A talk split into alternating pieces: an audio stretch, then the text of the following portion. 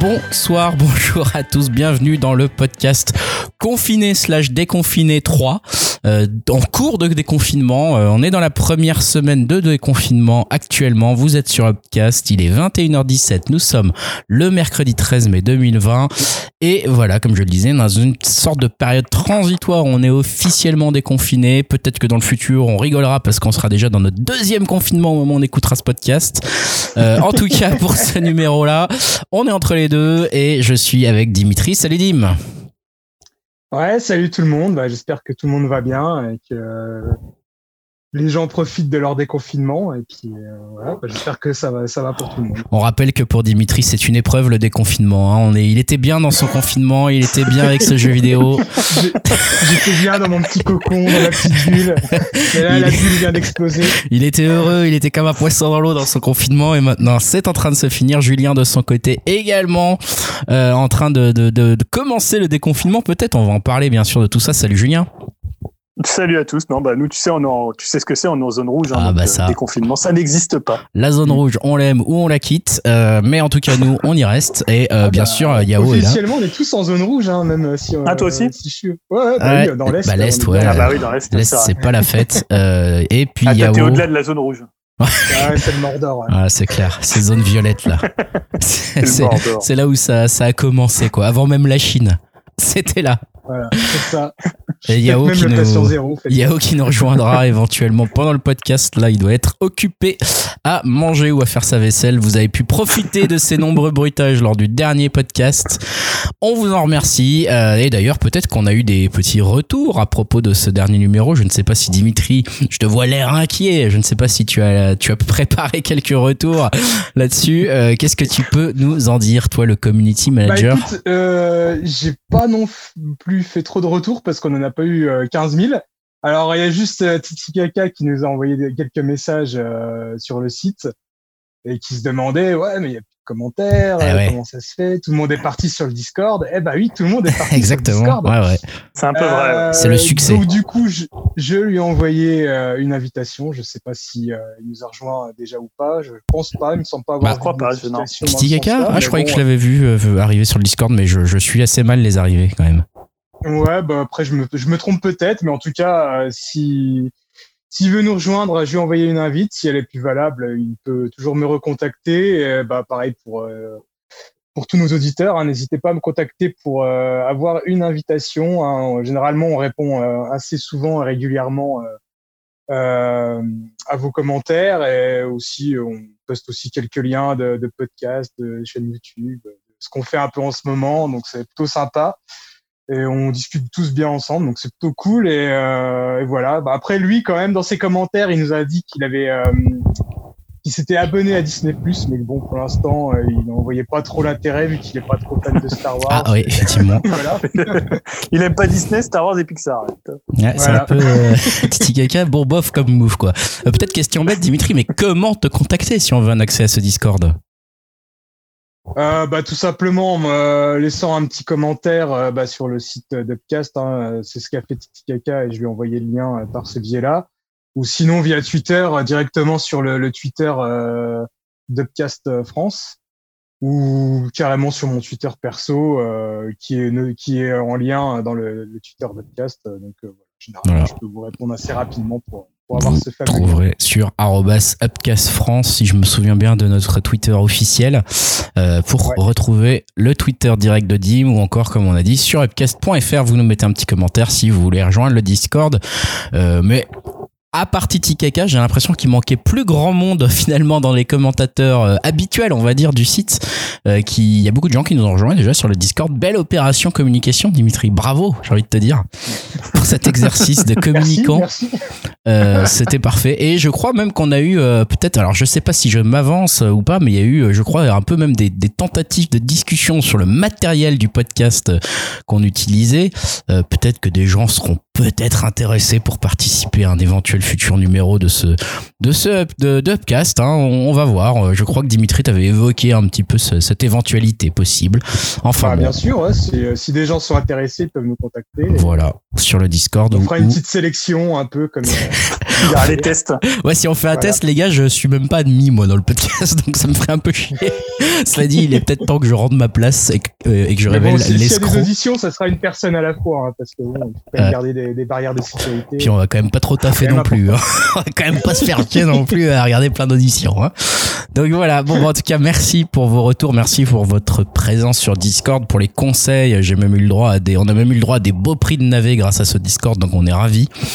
Euh, Vraiment, c'est tous les avantages. Et bah, euh, j'ai envie de dire, sans plus de transition, peut-être je vais glisser un petit jingle par-ci par-là, mais on pourrait peut-être rentrer dans la partie un, peu finalement divertissement. Je ne sais pas s'il y aura des news mélangées euh, à celle-ci avec toujours bah, ce qui nous a occupé, euh, ce qui nous occupe et ce qui nous préoccupe peut-être pendant ce confinement slash déconfinement. Petit jingle.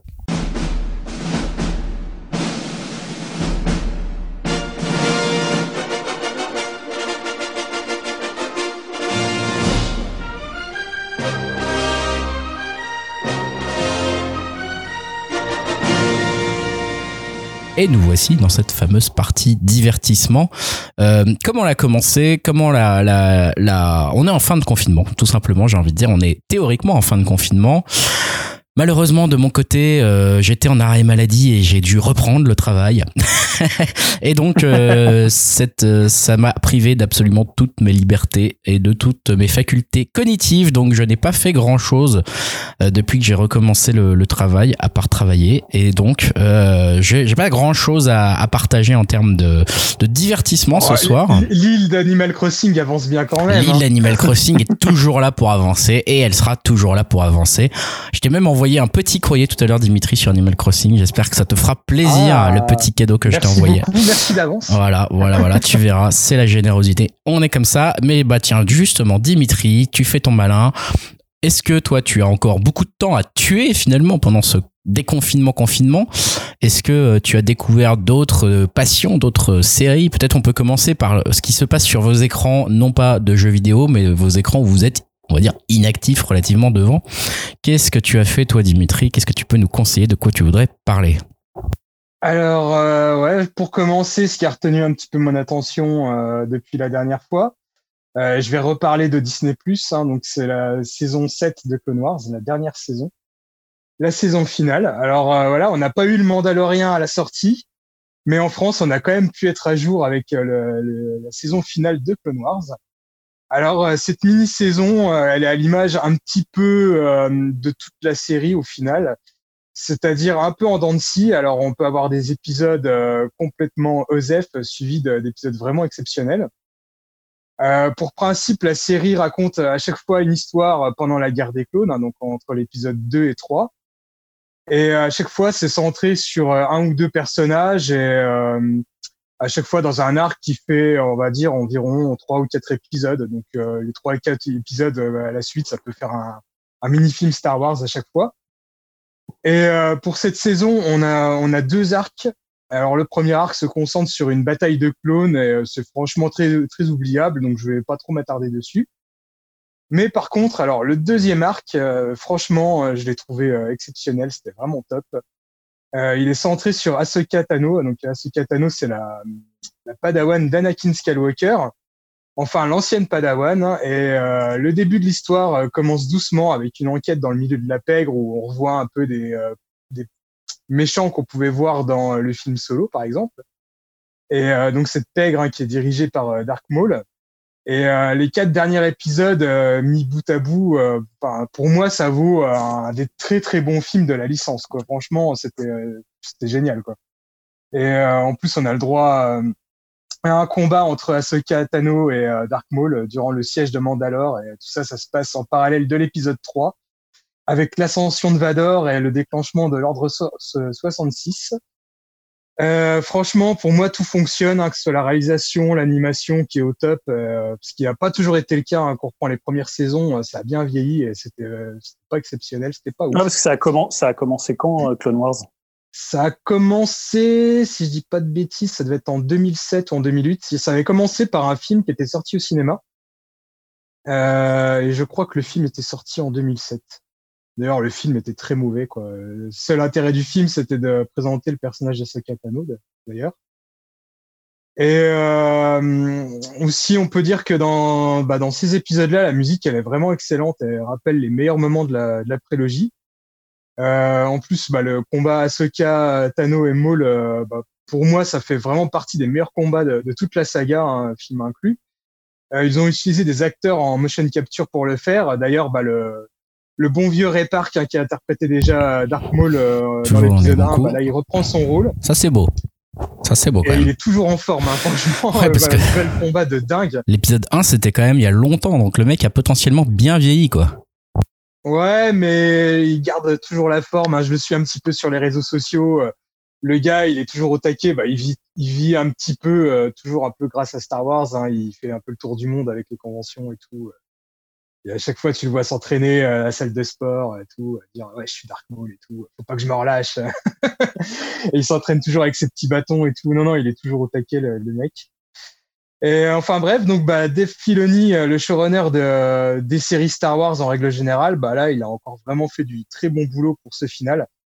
Euh, c'est d'ailleurs pour euh, beaucoup de fans hein, le nouveau euh, représentant de Star Wars, hein, le, le fils spirituel de George Lucas. Euh, pour moi, sa force, c'est surtout d'avoir créé euh, des super personnages hein, qui sont très marquants en dehors des films. Euh, surtout bah, le personnage d'Ahsoka Tano, comme j'en parlais, celui de Kanan Jarrus, euh, le héros de Star Wars Rebels, le, le Jedi déchu. Et euh, Ahsoka Tano, on sait que Phil- Filoni est très attaché parce que le perso revient dans toutes les séries, que ce soit Clone Wars, Star Wars Rebels. Et normalement, comme je disais dans l'épisode précédent, euh, elle, doit, elle devrait revenir aussi dans Mandalorian. Et d'ailleurs, dans le, on a appris hier euh, la news comme quoi, euh, euh, j'ai un trou de mémoire. Ah non, c'est Katie Sackhoff, l'actrice qui jouait dans Battlestar Galactica et qui prêtait déjà la voix du personnage de Bo-Katan, donc euh, une Mandalorienne assez connue dans, dans le lore de Star Wars. Elle va l'interpréter en chair en os aussi dans le Mandalorian saison 2, donc ça, ça peut être vraiment pas mal. Donc euh, voilà. Alors après, moi, je vous conseillerais quand même bien de regarder Clone Wars, mais euh, peut-être pas forcément tous les arcs, hein, parce qu'il y a des arcs, par exemple, sur des droïdes qui sont euh, vraiment très très nuls. Euh, des arcs centrés sur euh, Padmé Amidala aussi pas terrible, ou alors même des arcs sur euh, Jar Jar Binks. euh, Mmh. voilà. Ça, Pour c'est les mazos, vraiment, euh, là, c'est les côtés très très sombres euh, de la série. Mais euh, je, je vais essayer de chercher, je sais pas si ça existe déjà, mais euh, je, vais, je vais essayer de chercher sur le net un dossier euh, avec les meilleurs arcs de Clone Wars pour euh, en faire profiter les gens sur notre Discord, par exemple. Si c'est possible, euh, voilà, comme ça, ça vous évitera de perdre du temps avec euh, tout ce qui est inutile, mais ça vaut vraiment le coup. Il y a vraiment des, des très très bonnes histoires. euh, et euh, donc voilà quoi. Je- je- Maintenant tout est dispo sur Disney Plus en plus, donc euh, voilà. Je suis pas sûr d'avoir vraiment bien. des choses à pas louper. Je suis bien sûr d'avoir pas compris, je suis pas sûr d'avoir bien compris exactement qui Katie Sackhoff allait interpréter dans la saison 2 en fait.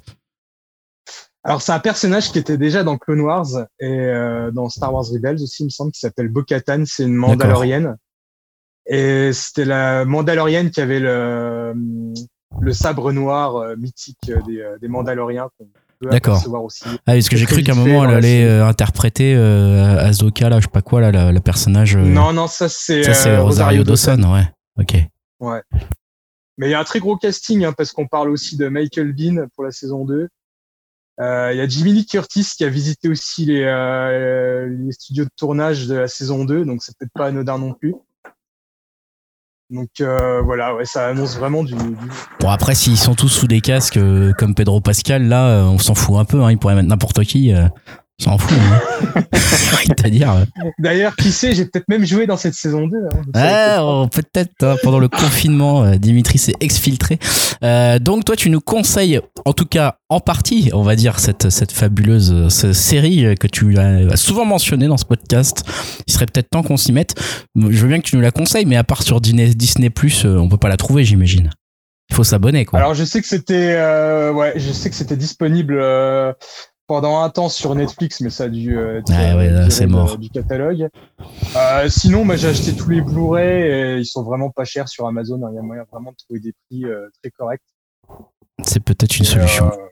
Euh, ouais, ouais. Si vous voulez pas vous abonner à Disney euh, voilà, il y a des coffrets qui sont disponibles. Généralement, je crois que c'est euh, 20 euros la saison. Il y a de quoi faire avec. Ah, c'est pas qu'on veut pas, c'est que ça fait un abonnement de plus, quoi. Pour l'instant, on va dire que j'attends euh, d'y voir un peu plus d'intérêt, n'étant pas non plus euh, le plus grand fan Eh, de, de dis- tout l'univers Star Wars.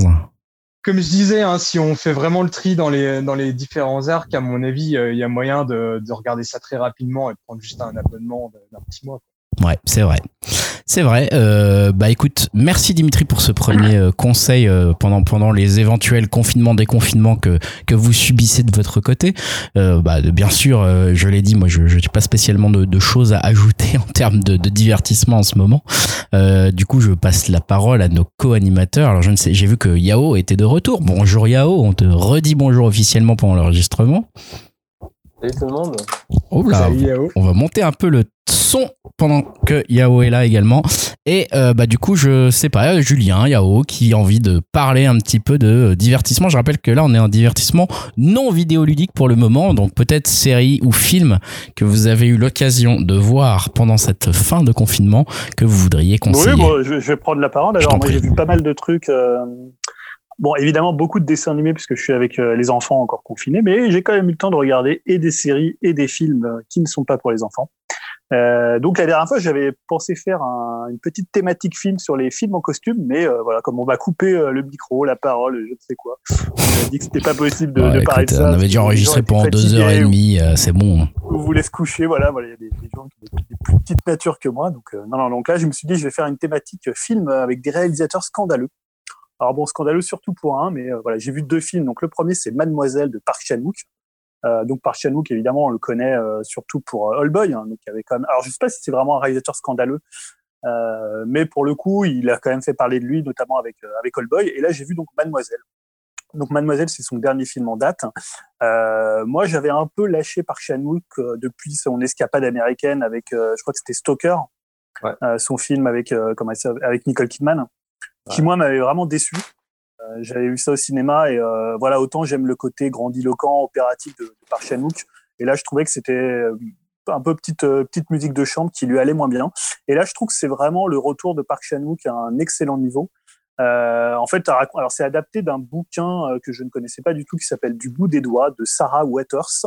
Et pour le coup, la Park Chan-wook, il a transpo transposé l'intrigue dans la, dans la, en Corée et euh, notamment pendant l'occupation. Alors moi, une période que je connais assez mal, c'est l'occupation japonaise euh, dans les années 30, et ça raconte en fait l'histoire d'une euh, d'une servante hein, qui s'appelle euh, Suki, qui est engagée en fait par une richissime euh, japonaise qui vit dans une espèce de grand manoir, un grand château qui est tenu par un, un, un type, enfin je sais pas comment le qualifier, assez exécrable, qui passe son temps dans sa bibliothèque, et donc ça va être sa servante personnelle et il va se s'instaurer euh, entre les deux femmes, euh, à la fois une relation euh, passionnelle et, une relation aussi en même temps amicale. Et se greffe à ça aussi un, faux conte donc un conte je veux dire avec quelqu'un qui a un titre de, noblesse euh, qui va essayer de manipuler un peu euh, tout son monde. Donc c'est vraiment euh, dans la tradition des films de Park Chan-wook vraiment un film de manipulation ce qui fait très très souvent. Donc évidemment il y a des twists c'est un peu sa marque de fabrique. Là c'est divisé en trois parties et euh, bah voilà, en fait, je trouve ce qui fonctionne vraiment bien, c'est ce côté faux semblant, c'est cette idée finalement euh, de montrer à, la, à, travers les trois parties comment tu, tu peux retourner un spectateur, mais dans le bon sens du terme. C'est-à-dire de faire une partie où tu vas croire que c'est quelqu'un qui se fait euh, avoir, qui se fait abuser, euh, voilà, où tu vas être dans des faux semblants. Et dans la deuxième partie, c'est de montrer un peu l'inverse, juste, par, juste par la magie du, du, cinéma, juste par la façon dont il va placer sa caméra, puisque parfois tu vas revoir la même scène, mais d'un point de vue différent. Euh, donc ça, ça fonctionne vraiment bien. C'est quelque chose qu'il maîtrise. En plus, c'est peut-être son film. Euh, alors, il est quand même assez grandiloquent, assez voilà. Il y a, y c'est du Park Chan-wook, mais en même temps, on n'est pas dans du All Boy ou dans même du dans du, Sympathy for Mr. Vengeance. C'est quand même euh, un peu plus tenu. C'est vrai que le côté film en presque film d'époque, enfin voilà, années 30, fait que bah, il, tu vois, par rapport à All Boy, il est quand même plus sobre dans sa réalisation et ça lui va vraiment bien. C'est un film extrêmement sensuel euh, D'ailleurs, beaucoup plus que euh, j'ai vu le film de Guy Roddy, un, des amis de, de Dim et de, et de, Yao. J'ai vu L'inconnu du lac. Hein, c'est un peu plus sexy que L'inconnu du lac. Hein.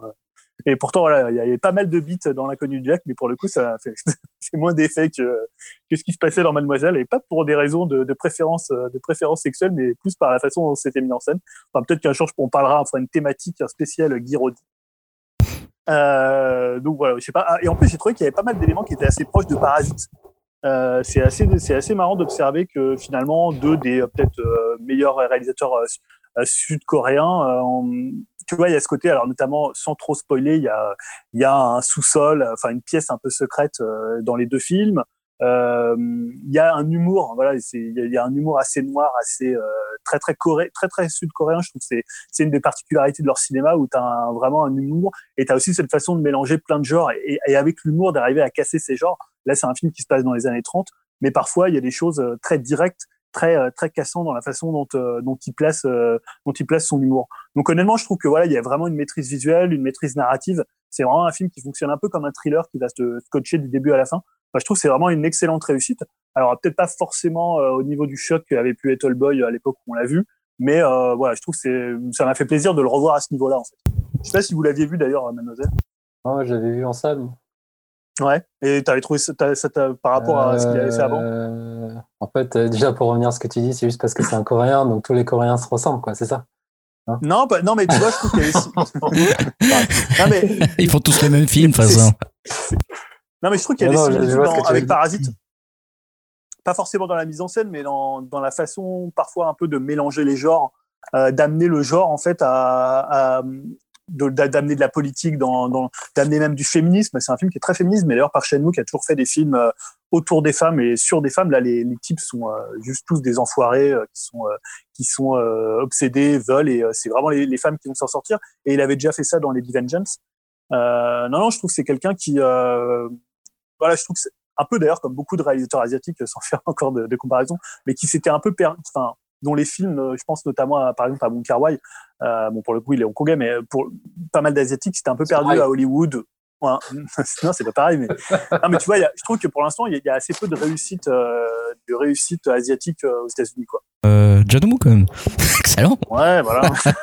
ouais, mais pour revenir, ouais, donc je l'ai vu en salle. Au début, euh, je me suis fait un peu chier. Ouais. Comme tu dis, il y a, oui, il y a trois actes. Enfin, en même temps, je m'en souviens. Trois parties, ouais. C'est 2016 ou 2017 Je crois que c'est 2017. Euh, 2017, je crois. Et non, 2016, 2016. À la fin du premier me suis dit, ah ouais, il y a une sorte de twist qui m'a relancé. Du coup, comme tu dis, il y a différents points de vue après. Euh, ouais, ouais, parce que vraiment, la fin de la première partie, il y a un twist et tu dis, ah ouais. Et tu et penses là, que c'est ça, et en fait. Ouais.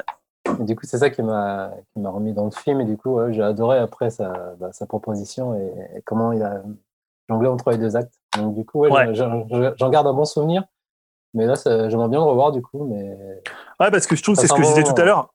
Rien qu'avec le placement de sa caméra, il te fait voir des choses différentes dans différentes scènes. Il y a une scène, euh, euh, une scène entre les deux femmes, une scène sexuelle entre les deux femmes qui est, ouais. qui est filmée de deux manières différentes et qui, est, qui montre finalement deux facettes du personnage. Et notamment une scène de, de nuit de noces que tu vois pas dans un premier temps et que tu vois après et qui prend vraiment une tournure différente selon euh, l'endroit où il place sa caméra et ce qu'il veut montrer au spectateur. Donc c'est vraiment un film de manipulateur, mais dans le bon sens du terme. Ouais, euh, non, moi, j'ai passé, je t'ai dit, euh, hormis le premier âge, j'ai eu du mal, mais après, une fois que tu rentres dedans, enfin, moi, j'ai pu décrocher. Donc, euh, ouais, ça, ouais, ouais, ça, sur la durée, ça fonctionne vraiment bien. Et, et deuxième film, alors, alors peut-être d'un réalisateur plus scandaleux, c'est Lars von Trier, qui est peut-être un peu l'homme scandale par, par excellence, ah. parce que j'ai vu donc son dernier film en date, dont Greg nous avait dit beaucoup de bien. Euh, donc c'est the, the, the, House That Jack Built, donc la maison que Jack a construite en Québec qui au Canada, avait, qui, était, s'appelle comme ça. qui était proche d'être mon film de l'année, l'année où il est sorti, hein, pour être totalement. C'était l'année, il y avait quoi comme film cette année qui, qui euh, Au final, j'avais mis Parasite. Ah, c'était Parasite, c'était l'année Parasite, si je non, me souviens. C'était bien avant, c'était bien avant. Ah, c'était avant l'année d'avant Mmh. Alors, je sais pas, c'était peut-être Mektoub, ouais. Ça devait être Mektoub. Bon, mais je regrette pas bon, non plus. euh, bah, Qu'est-ce que ça raconte le dernier Lars von Trier? C'est alors, c'est pas vraiment, enfin, c'est un film de serial killer, mais c'est un film, encore une fois, un peu comme le Park Chan-wook, qui est divisé en différents chapitres. Donc là, je crois en cinq chapitres plus un, un épilogue, donc euh, qui raconte cinq moments de la vie de Jack. Donc Jack, c'est un serial killer qui se fait appeler Mr. Sophistication. Euh, et en fait, ça va être les, euh, dire les highlights, euh, je sais pas comment on pourrait dire, les grands moments, les, les meilleurs les, moments en vidéo, les meilleurs moments de la le best of de, la vie de Jack. Et euh, c'est un film très euh, digressif pour le coup, puisque même si c'est pas ces moments, on ne sait pas quand est-ce qui se passe dans sa vie, euh, c'est pas forcément chronologique, et euh, c'est surtout des moments où ça va lui permettre en fait de parler euh, de la mort, de l'art, de la violence. voilà, donc c'est pas vraiment. Il y a eu des grands films de serial killer, mais on n'est pas dans on n'est pas dans l'explication chronologique, psychologique du parcours d'un serial killer comme on peut l'avoir dans Zodiac ou comme on peut l'avoir dans d'autres films. Là, on est vraiment euh, dans un rapport entre la mort, l'art et, et le meurtre. Et honnêtement, voilà, c'est un film qui m'a mis une claque vraiment totale. Je trouve que c'est un film hyper physique. c'est rare en fait moi qu'au cinéma je sois choqué. Et c'est peut-être une des premières fois depuis super longtemps où, dans un film enfin où je suis choqué par une scène. Ah pas choqué tu vois euh, moralement mais choqué physiquement. La, la partie de chasse. La partie, de chasse, avec, exceptionnelle. avec les enfants. C'est euh, pas la seule hein, alors en fait la meilleure scène bah, alors, la meilleure scène en, temps de confinement. la scène la plus relieve, celle qui te laisse un peu respirer, où tu ah. aimerais être à la place de Jack, finalement. Mais quand tu vois ça, tu dis c'est le film de l'année. Hein. Enfin, c'est le film de... le mec a compris l'ambiance.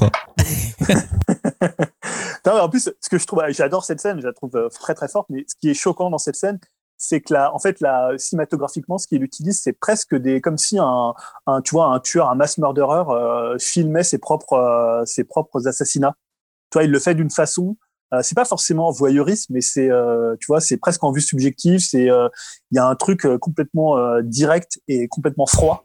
Ben, enfin, je... que. Ouais. Mais je pense que, enfin, je sais pas si tu es un peu, si, enfin, si vous, ça vous, vous, a sauté ou pas aux yeux, mais c'est quand même un film assez presque autobiographique quoi pour Trier notamment toute cette réflexion sur euh, ben voilà l'art la mort euh, la, la, la, façon de choquer avec son art etc bon bien sûr là il tire la, la métaphore hyper loin mais finalement il a beaucoup de questions que Jack se pose que voilà tu remplaces meurtre par euh, effectivement film un peu choquant ou art ben, tu, tu retrouves Lars Trier derrière directement quoi ah oui, c'est moi pour moi c'est totalement un autoportrait euh, de, de Lars von Trier, c'est-à-dire que cette maison qu'il construit, c'est finalement ce que ce que l'artiste construit quand il fait une œuvre. Exactement. Il y a un rapport vraiment entre entre l'art et d'ailleurs il le présente comme un art. Euh, le, le, personnage présente ses, ses meurtres euh, comme il présenterait des toiles de maître en disant tu vois presque là c'est sa sa période des enfants, là c'est ça, tu vois il y a, y a, un peu ce, ce rapport-là.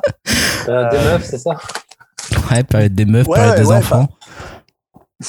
c'est ça, un peu comme tu aurais une période bleue. Une, euh, et en fait, ce que, en plus, c'est vrai qu'il y a beaucoup de choses qui rapportent, qui ramènent à Lars von Trier, parce qu'il s'autocite. Euh, on voit notamment la fin de Mélancolia, enfin la dernière image. Ouais, L'hôpital et ses fantômes aussi qu'on voit dedans. Euh, il y a aussi cette idée quand il s'était fait accuser, euh, quand il avait parlé de, de sa, pas vraiment de sa sympathie, mais qui comprenait le personnage d'Hitler. Là, il revient encore avec euh, le l'architecte du, du, nazisme. J'ai oublié son nom, mais euh, peut-être ça me reviendra. mais ouais. il le met vraiment il le met encore en avant, enfin pour euh, expliquer justement, il explique que, euh, que Goethe, euh, le grand écrivain allemand, allait sur un arbre où s'est construit le camp de concentration de, de Buchenwald. Donc en fait, il joue quand même avec les propres polémiques qu'il avait suscité. Donc quoi, il y a un, en creux, il y a. C'est sûr que si tu détestes Lars von Trier, c'est un film qui va qui va pas vraiment te conforter dans le sens. Ça c'est sûr. Tu pourrais le réhabiliter.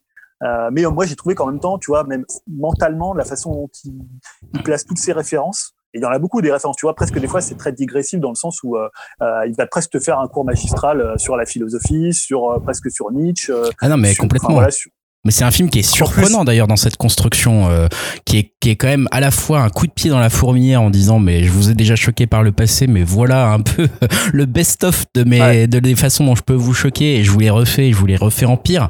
Mais en même temps, je voulais refaire en pire, mais quelque part, je vous explique aussi euh, qu'est-ce qu'il y avait comme pensée derrière, qu'est-ce qu'il y a comme euh, relation à l'art ouais. derrière.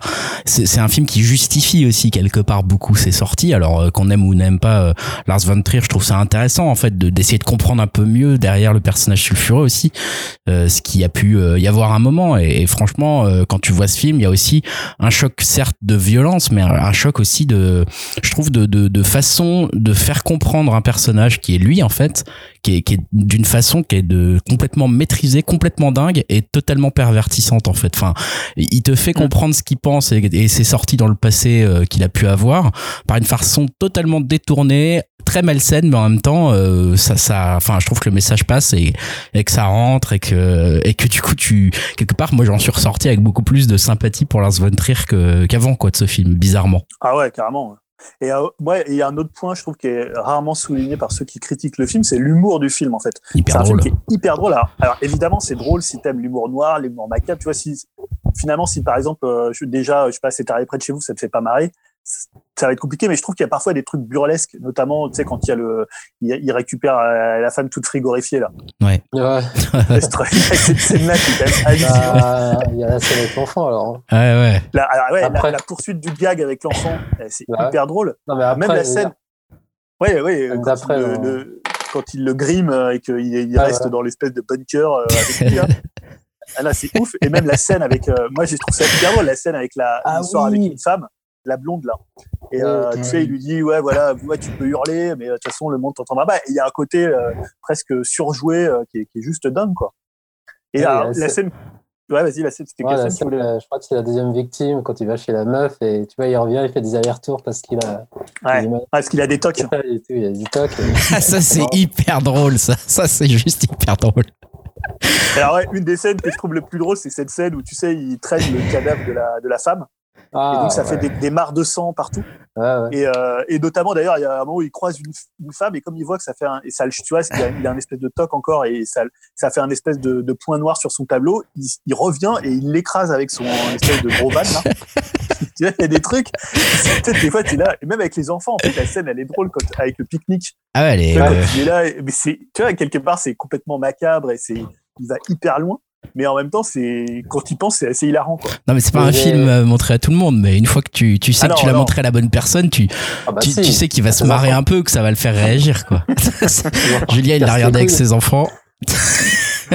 Non, euh, j'ai- un peu, j'ai retrouvé la scène juste avec les enfants. Des fois, je me la repasse euh, quand j'en ai marre des enfants. c'est une belle idée. Et, et- et alors, dernier point, moi, je trouve, dont on a assez peu parlé à la sortie du film, on, s'est surtout consacré sur la Venture, c'est sur Matt Dillon. Enfin, je trouve qu'il est Incroyable. Ah, si, non. Il est à la fois hyper sexy dans les, dans les scènes où il est, tu vois, un peu barbe de trois jours. euh, euh, tu vois, il est à la fois inquiétant et à la fois beau gosse. Et il ressemble à Francis Holm dans les scènes, euh, tu vois, les, les scènes un peu plus avancées, on imagine, dans le temps. Non, non, il est dingue, quoi. Enfin, la scène avec notamment la scène d'ouverture avec Uma Thurman qui est assez géniale dedans aussi. Cette scène, elle est juste ouf. Ouais. Tu vois, où tu sens qu'il veut pas la tuer et en même temps, Ouais. il- tu vois, elle le pousse tout le temps à, à faire ce qu'il a pas envie. Et euh, voilà, tu sais que ça va arriver, mais en même temps, c'est tellement bien fait que voilà, voilà, ça a été vraiment une claque. Mélancolia, mais déjà une claque. Ouais, Du coup, est-ce que on est bien d'accord, ça se passe au Danemark, hein, comme d'habitude, je suppose? Vu le, le décor. Bah, moi, tu trouves que ça, ça a l'air. Ouais, ça, alors, je sais pas Ah, trop. en fait, ça que ressemble pas du tout à un pays. Aux États-Unis, ouais. ouais. Pas du tout. Et vu que je me dis, le mec, il a la phobie de l'avion, je me dis, il tourne toujours. euh, si je dis pas de conneries, il tourne- il tourne toujours vers chez lui ou, ou chez lui, il y a. Enfin, non, Alors, je sais pas où ça a été tourné, ouais. Que ça fait très Ah, danois que- dans, je trouve, dans les architectures et ça renforce le côté, enfin, l'ambiance qu'il y a du film, je trouve. Ouais, ouais c'est vrai, ouais, carrément. ouais. Il n'y a pas beaucoup d'habitants, ces petites bâtisses, tu vois, Et- ces petits, euh, ouais. petites maisons. Et Et il y a- Alors, moi, il y a, peut-être que l'épilogue où moi, je suis un petit peu moins fan. Je sais qu'on en avait parlé avec Greg, puisque ouais, juste, je l'ai pas dit, mais c'est. Je l'ai pas dit, mais c'est finalement un, une espèce de relecture de la Divine Comédie de Dante. Enfin, c'est un peu parcouru. Et la dernière scène, enfin, la Ah, dernière c'est scène un peu d'épilogue. possible, quoi. Ouais, alors je sais que Greg, toi, t'avais plutôt. Ouais, moi j'ai apprécié plutôt, j'ai plutôt, euh, euh, j'ai plutôt aimé en fait parce que, euh, en fait, je trouve que c'est quelque part, euh, ça continue, c'est dans la continuité du film d'être euh, d'un film qui fait que de la prise de risque, qui fait que des choses dangereuses en termes de cinéma. Justement, je pense qu'en Mm. plus ce film, je l'ai vu euh, à une époque où on voyait beaucoup, euh, sans, sans vouloir euh, voilà dénigrer, mais on voyait beaucoup de Marvel et de films américains euh, relativement similaires, on va dire. Et j'ai vu ce truc euh, sans trop savoir ce que j'allais voir, euh, parce que en fait, euh, un ami a fait les effets spéciaux du film, et du coup, euh, raconte. et non, mais du coup, enfin, c'était drôle parce que je savais vraiment, vraiment pas du tout à quoi m'attendre. J'avais pas vu de bande annonce, etc. Voilà, je savais juste c'était Lars von Trier, c'est tout. Point.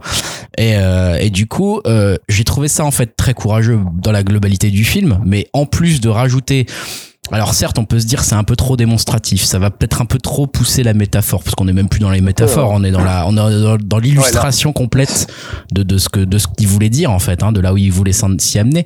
Mais quelque part, je trouve ça aussi un peu couillu de, de se dire bah en fait euh, la descente aux enfers, je vais la montrer euh, littéralement en fait, je vais vraiment Mhm. montrer les enfers, je vais vraiment montrer euh, et je trouve qu'il y a un côté intéressant dans la recherche esthétique aussi de de quelques plans dans cette période-là, dans ce dans ce passage-là de euh, comment Lars von Trier a pu euh, illustrer ce que c'est que les enfers, même s'il n'y avait pas un budget complètement dingue.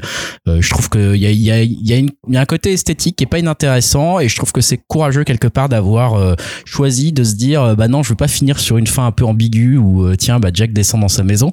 Je vais aller plus loin que ça et je vais montrer jusqu'au bout où je voulais aller en fait. Et je vais pas faire un truc euh, tiens euh, fini en queue de poisson quoi. Il va jusqu'au bout de l'idée Ouais. et il la poursuit et ça j'ai trouvé j'ai trouvé ça assez courageux en fait. T'allais dire, ouais, qu'est-ce qu'il a, c'est ce que c'est son, je sais pas, tu disais, allais dire quelque chose sur ça. Non, je, je posais la question à Greg et euh, par rapport à son pote, il a fait quoi comme effet spéciaux? Il t'a pas dit, euh, En fait, il s'est euh, il s'est occupé euh, surtout de la, bah justement en fait, notamment au moment, enfin je me souviens de ça, notamment au moment de, de où ils sont dans l'enfer de la toute dernière scène où Matt Dillon se tient au-dessus d'un puits de lave là, etc. Donc c'est pas lui qui a fait la lave, etc. Mais par contre, en fait, normalement, il se tenait pas comme ça. Il avait les deux mains qui étaient accrochées, etc. Il était pas accroché par une main, donc il a dû complètement bah, effacer son bras, son vrai bras à Matt Dillon, refaire un faux bras numérique pour montrer comment il etc. Donc ah ouais, ouais, en fait ça, ça, ça joue pas mal pour le coup. Enfin voilà parce que j'ai pas trouvé non plus tous les effets spéciaux euh, totalement convaincants Hein. Je, je veux pas euh, le discréditer lui, puisque lui, en gros, sa partie, je l'ai trouvé plutôt bien foutu. Bah, notamment la, la scène avec les enfants, j'ai eu un petit, euh, un petit sursaut de type. Hmm, bof tu vois genre voilà mais mais mais voilà c'était juste ça qu'il avait qu'il avait enfin juste ça il a quand même travaillé des mois là-dessus on digresse mais du coup c'est une boîte française ouais, ouais, c'est une boîte française ouais c'est quoi le nom? C'est, euh, j'ai oublié, je sais plus du tout comment ça s'appelle. Euh, euh, ouais, non, je sais plus. Ça commence avec un B, je crois, mais je, je, suis plus très sûr. bon, bref. Bah, si, c'est ça, c'est Buff, ouais, c'est Buff. C'est ça. Et ouais, du coup, juste un truc, il y avait bien des références à Dylan. Tu sais, par rapport à ça, quand on le voit avec les pancartes, c'est par rapport au clip. Ça... Ouais, alors ça, moi, j'ai ouais, lu ça aussi. Euh, je sais pas, en fait, si c'est vraiment une référence à Dylan. Alors, après, c'est vrai que c'est ce clip de Dylan est tellement connu que tu, tu il est obligé de l'avoir en tête au moment où il fait cette scène. Euh, c'est devenu un peu un classique. Euh, euh, d'ailleurs, je crois que c'était Alain Chamfort qui avait repris aussi cette, cette idée-là. non, c'est vrai. Alain Chamfort. Bob Dylan, Alain Chamfort. ok. Même combat.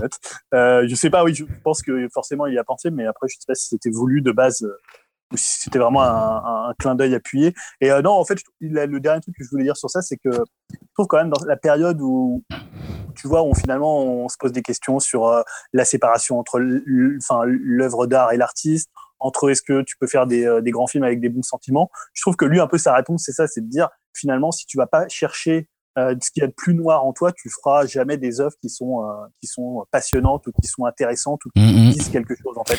Alors après, je dis pas que c'est vrai, mais je trouve que c'est un peu la réponse qu'il essaie d'apporter. C'est vrai pour lui en tout cas, ouais. C'est vrai pour lui et je trouve que et je trouve que c'est pour ça que c'est un film assez courageux sur lui-même en fait c'est un film où il se ménage pas tellement en fait. Les gens ont dit bah ok il s'autocite, mais il s'autocite pas juste pour euh, se congratuler en fait. Non non non, il se critique aussi pas mal en fait hein, dans cette histoire. Il se critique aussi énormément dans cette histoire. Il, il se met pas sous le meilleur jour et je trouve que c'est quelqu'un qui est hyper lucide en fait sur ce qu'il sait faire en tant qu'artiste et ce qu'il sait faire euh, en, en, tant que cinéaste. Mais d'ailleurs il y a toute une métaphore aussi dans le film qui revient régulièrement avec cette histoire des deux réverbères qui projettent la lumière et l'ombre en même temps, qui font euh, bah voilà qui font apparaître à la fois ton ombre et en même temps la font disparaître quand tu arrives au prochain réverbère etc. Donc oui il compare ça à la fois à la pulsion de tuer, mais aussi à la pulsion créative quelque part. Et, voilà, au moment où l'ombre est la plus grande, c'est là où la pulsion créative est la plus forte pour le personnage, et donc finalement quelque part pour Lars von Trier, hein, qui est clairement le personnage principal derrière. Et, euh, ouais, cette métaphore, il y, a un, y a un côté obsédant dans cette métaphore, dans la façon dont il la met en scène et dans la, la, la façon dont elle revient dans le film. J'ai aussi trouvé ça. Enfin, c'est un film vraiment, il y a beaucoup beaucoup de choses quoi. C'est un film qui est riche, qui est très intéressant quoi sachant que plus prosaïquement, il a, il a peur de son ombre apparemment. Il a une espèce de phobie liée à ça. Waouh, ça, ça, doit pas être une phobie facile, ça. c'est carrément. il a peur de l'avion, comme disait, comme disait. Bon, ça c'est plus courant. Il a plein de phobies comme ça. Bon, ça se voit. Hein, c'est un type qui est, ouais, qui est bouffé quoi. Qui est rangé, mais ça, ça, ça sent dans tous ses films. Alors parfois, il passe un peu à côté. Il y a quelques films, moi, je le, je le suis moins. Mais sur Mélancolia ou celui-là, euh, voilà, il met des claques à chaque fois. Dim, je sais pas si tu l'avais vu ce film, toi? Euh, ouais, ouais, je l'ai vu euh, bah, il y a pas longtemps aussi, quand il est passé sur euh, OCS. Et euh, pareil, ouais, ouais, j'ai, je l'ai plutôt bien apprécié aussi, quoi. Euh, le côté, voilà, balade dans l'esprit d'un serial killer où c'est très très noir. Ouais, la, scène de la chasse, par exemple, moi, elle m'a bien marqué, quoi. Une des dernières séquences aussi où il calcule ah, la trajectoire d'une balle avec plusieurs têtes pour, voir s'il arrive à tuer tout le monde d'un coup. Mais encore une fois, ça c'est hyper drôle parce que tu sais, cette idée en fait, il pense que le mec lui a vendu la mauvaise balle, donc il revient, il y a un espèce de jeu comme ça. C'est vrai que ça c'était marrant. Ouais. La scène d'ouverture aussi, comme tu disais Julien avec Matt Thurman, elle est bien bien marrante aussi. Ouais ouais non c'est un film. Euh, ouais, je dirais pas que je le regarderai non plus euh, en boucle très souvent, mais ouais ouais il m'a il m'a quand même bien marqué quoi. Bon.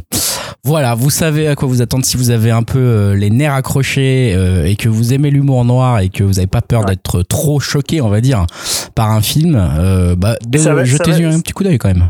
Ouais, ça va être de nouveau disponible apparemment sur OCS à partir de 18 ou 19 mai, je crois. Il revient sur OCS. Ça vaut le coup d'essayer. Euh, moi, je recommande vivement et vous l'avez compris, on est tous plutôt euh, relativement d'accord en tout cas sur ce film. Merci Julien pour ces deux euh, conseils de réalisateur sulfureux. Je voudrais quand même poser la question parce que je, on va pas s'attarder trop là-dessus, mais le premier que tu as tu as cité des, des deux films, est-ce qu'il est sulfureux justement finalement? Parce que j'ai bien compris qu'il était sur la manipulation, etc. Mais est-ce qu'il y a un côté sulfureux au final dans ce dans le premier? Euh, Quand tu vois euh, le Lars von Trier après, beaucoup moins. Mais euh, il y a, non, mais il y a quand même un érotisme, il y a quand même un côté assez excitant dans les deux rapports entre ces deux femmes, notamment entre les, deux classes qu'elles représentent. Et non, non, esthétiquement, il a quand même quelque chose qui le rend assez, assez sulfureux, mais on va dire dans le propos il est beaucoup moins, pour le coup, il est beaucoup moins sulfureux. Très bien, très bien, merci pour ce Mademoiselle, il est dispo sur une plateforme en ce moment euh, je sais pas, moi je l'avais acheté en Blu-ray, donc euh, je, je, sais pas trop en fait sur Park Chan-wook. Euh, je crois pas là en ce moment. De toute façon, vous pouvez toujours aller checker euh, sur l'appli Just Watch. Hein, on, peut recommander ça au passage du coup pour ceux qui nous écoutent. S'il y en a qui, connaissent encore pas cette petite application qui s'appelle Just Watch, vous tapez le nom du film qui vous intéresse, un type Mademoiselle, et vous voyez où il est dispo. Donc que ça soit en location, à l'achat ou éventuellement en streaming via des applications officielles, bien sûr, et légales, bien sûr. Voilà. Euh, donc comme ça, si vous pourrez voir avec Mademoiselle s'il est dispo quelque part ou si vous devez euh, l'acheter si euh, la critique de la chronique de Julien vous a intéressé. Euh, Yao, je ne sais pas si toi de ton côté tu as eu l'occasion, le temps, l'énergie et, le bon vouloir de te consacrer à de nouvelles découvertes en termes de séries ou de films pendant cette période un peu étrange de fin de confinement slash début de déconfinement slash début de deuxième confinement parce qu'on est des merdes et qu'on va tous se reprendre le virus dans la gueule. Euh, Yao, est-ce que toi t'as vu des trucs? Parce que alors moi de mon côté, comme je disais, rien du tout. Toi? Euh, Non, pas des trucs mémorables, des, débuts de série, et... non rien. À part, je continue à regarder Last Dance. On avait parlé là sur Jordan, qui est, hallucinant. Hein, Toujours aussi bon? Et... Ouais, en plus, on se rapproche des...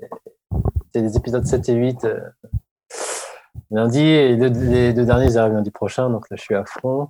Donc, sinon, je regarde, euh, j'essaie un peu de picorer sur des séries, mais rien de mémorable quoi. Donc euh, en gros pas grand chose pas grand chose bien. Eh ben écoutez euh, avant de repasser peut-être la parole à Dimitri ou, ou à Julien pour euh, pour qu'ils continuent dans leurs conseils éventuels moi je voulais quand même parler d'un truc que j'ai oublié que j'ai fait pendant cette période de confinement en, les, les soirs. C'est peut-être pour vous déjà des classiques des films que vous avez vus de nombreuses fois mais moi il y en a une partie de cette série de films que j'ai découvert lors du confinement. C'est bien sûr les Fast and Furious sur Netflix. Ah qui sont disponibles. Et voilà, je sais pas. Euh, ma copine est venue euh, me rejoindre en confinement. Euh, ma nièce était également là. Ma nièce qui est, qui est une adulte, hein, qui a 25 ans, je précise. Je ne fais pas regarder à une petite fille de 10 ans des Fast and Furious. et voilà. Et non, on a, on a, on s'y est mis. On s'est dit, bah tiens, qu'est-ce qu'on va regarder de bien con ce soir? J'ai bien sûr suggéré devant la tête décérébrée d'un Vin Diesel qui a autant peut-être d'expression faciale qu'une vieille éponge. j'ai ah, suggéré. c'est clair. J'ai suggéré. ah ouais, c'est vrai qu'il ressemble un peu à ça. J'ai suggéré Fast and Furious et en fait c'était c'est tellement le bordel sur Netflix et dans les titres et les, les, pochettes se ressemblent tellement toutes là les jaquettes les images de films qu'en fait on a commencé par le 4 sans même le savoir et qu'on s'en est aperçu euh, genre seulement au bout de trois épisodes donc c'est à dire à quel point les films sont interchangeables Pourtant, dans les titres, c'est quand même marqué. Euh, non, parce que justement, le, le, Fast and Furious 4 s'appelle aussi Fast and Furious. Et il n'y avait pas les quatre ah, sur Netflix. C'est un simili reboot, on va dire. Euh, vu que la série change un petit peu à partir du 4, ça devient Et donc, effectivement, euh, t'es, t'es, dans un espèce de truc euh, où on a regardé le 4 et on s'est même pas aperçu que c'était le 4 avant de regarder, je crois, le 3, où on s'est dit, mais ça, on le sait déjà, ou un truc comme ça. Et donc, on ah, était. Le Tokyo Drift où il n'y a pas les acteurs. Ah là là, ça, ça c'est, c'est un cauchemar. Hein. Le 2 et le 3, c'est des cauchemars ambulants. C'est impossible ah, de les regarder. j'aime bien encore. Ah, non, non, c'est pas possible. De toute façon, à partir de À partir du moment où Vin Diesel est pas là, déjà, c'est pas du bon. Hein, ça, c'est le grand, la grande conclusion que j'ai pu avoir sur cette série. Euh, en termes de favoris, j'avoue que malheureusement avec cette série de films, je dois avouer que ça se, ça se ressemble beaucoup, beaucoup, beaucoup. Hein, comme je, voilà, on peut regarder le 4 à la place du 1, on s'en aperçoit pas. On peut regarder le 1 à la place du 3, on sait pas vraiment. Le 5. Ouais, je, je, trouve que le 1, 2, 3, ils sont quand même euh, plus dans l'esprit tuning euh, Jackie Beauf. Oh, putain, alors qu'à oui. partir du 4, ça devient plus film d'action, euh, braquage. euh, Et d'ailleurs, ça, une. ça, ça change un petit peu de ton quand même. C'est vrai que on a noté une certaine différence à partir du 4 parce que c'est ce qu'on appelait avec euh, avec ma copine les scènes des petits culs qui dansent et euh, on les Ah. attendait à chaque épisode hein. les 1, les 2, les 3 nous ont donné euh, de quoi euh, nous régaler devant ces scènes magnifiques de petites musiques euh, un peu latino sur des plages avec des espèces de bombes qui dansent sur des bagnoles complètement ridicules.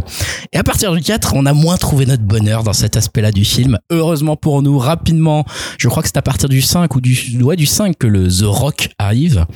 Et que là, bon, euh, ils ont, il, il fait euh, rapide, toute une série de sauts qu'on a appelé les bonds d'écureuil, où il saute de voiture en voiture sans que ça ne lui fasse visiblement le moindre mal. Donc, euh, il saute même d'une- d'un tank à une voiture. Enfin voilà, on, se, on sait, sait plus sur quoi il veut sauter. Et j'avoue que euh, tout ça, c'était euh, quand même à la fois ridicule, mais à la fois attachant, n'importe quoi, et, et, et en même temps, pas tellement envie de regarder la suite non plus, parce que t'as un peu l'impression d'avoir tout vu. Ce qui est drôle presque, c'est dans le 6, je crois que c'est dans le 6, où ils sont obligés de dire eux-mêmes dans le scénario, euh, cette fois, c'est pas comme les autres fois, c'est pas, c'est pas un dealer de drogue. ah, ça tombe bien parce que les cinq premières fois c'était des dealers de drogue, donc on en avait ras le cul. Et euh, non, mais il y a un côté assez marrant, mais c'est vrai que euh, regarder la série sans qu'il ait la série, alors on n'a pas tout à fait fini, il nous manque encore le 7, je crois. Euh, et sans qu'il ait la série, il y a quand même un côté fun, et j'avoue que j'en ai découvert un certain nombre là pendant, pendant ce, ce truc-là. Bon. Eh ben, je confirme qu'on peut s'en passer quand même pendant quelques années sans que ça fasse mal. Maintenant, si on s'ennuie et qu'on a Netflix qui traîne, euh, pourquoi pas euh, Voilà, pour rigoler un peu, je dirais à regarder en groupe, quoi. Je, je trouve que c'est un très bon euh, plaisir coupable euh, quand t'as une carte UGC, tu vois. Tu vas voir Ah, exactement. euh, Mais- tous, les, tous les deux ans. À la rigueur, Moi, je avec un les ai pote jamais quand même. revus après.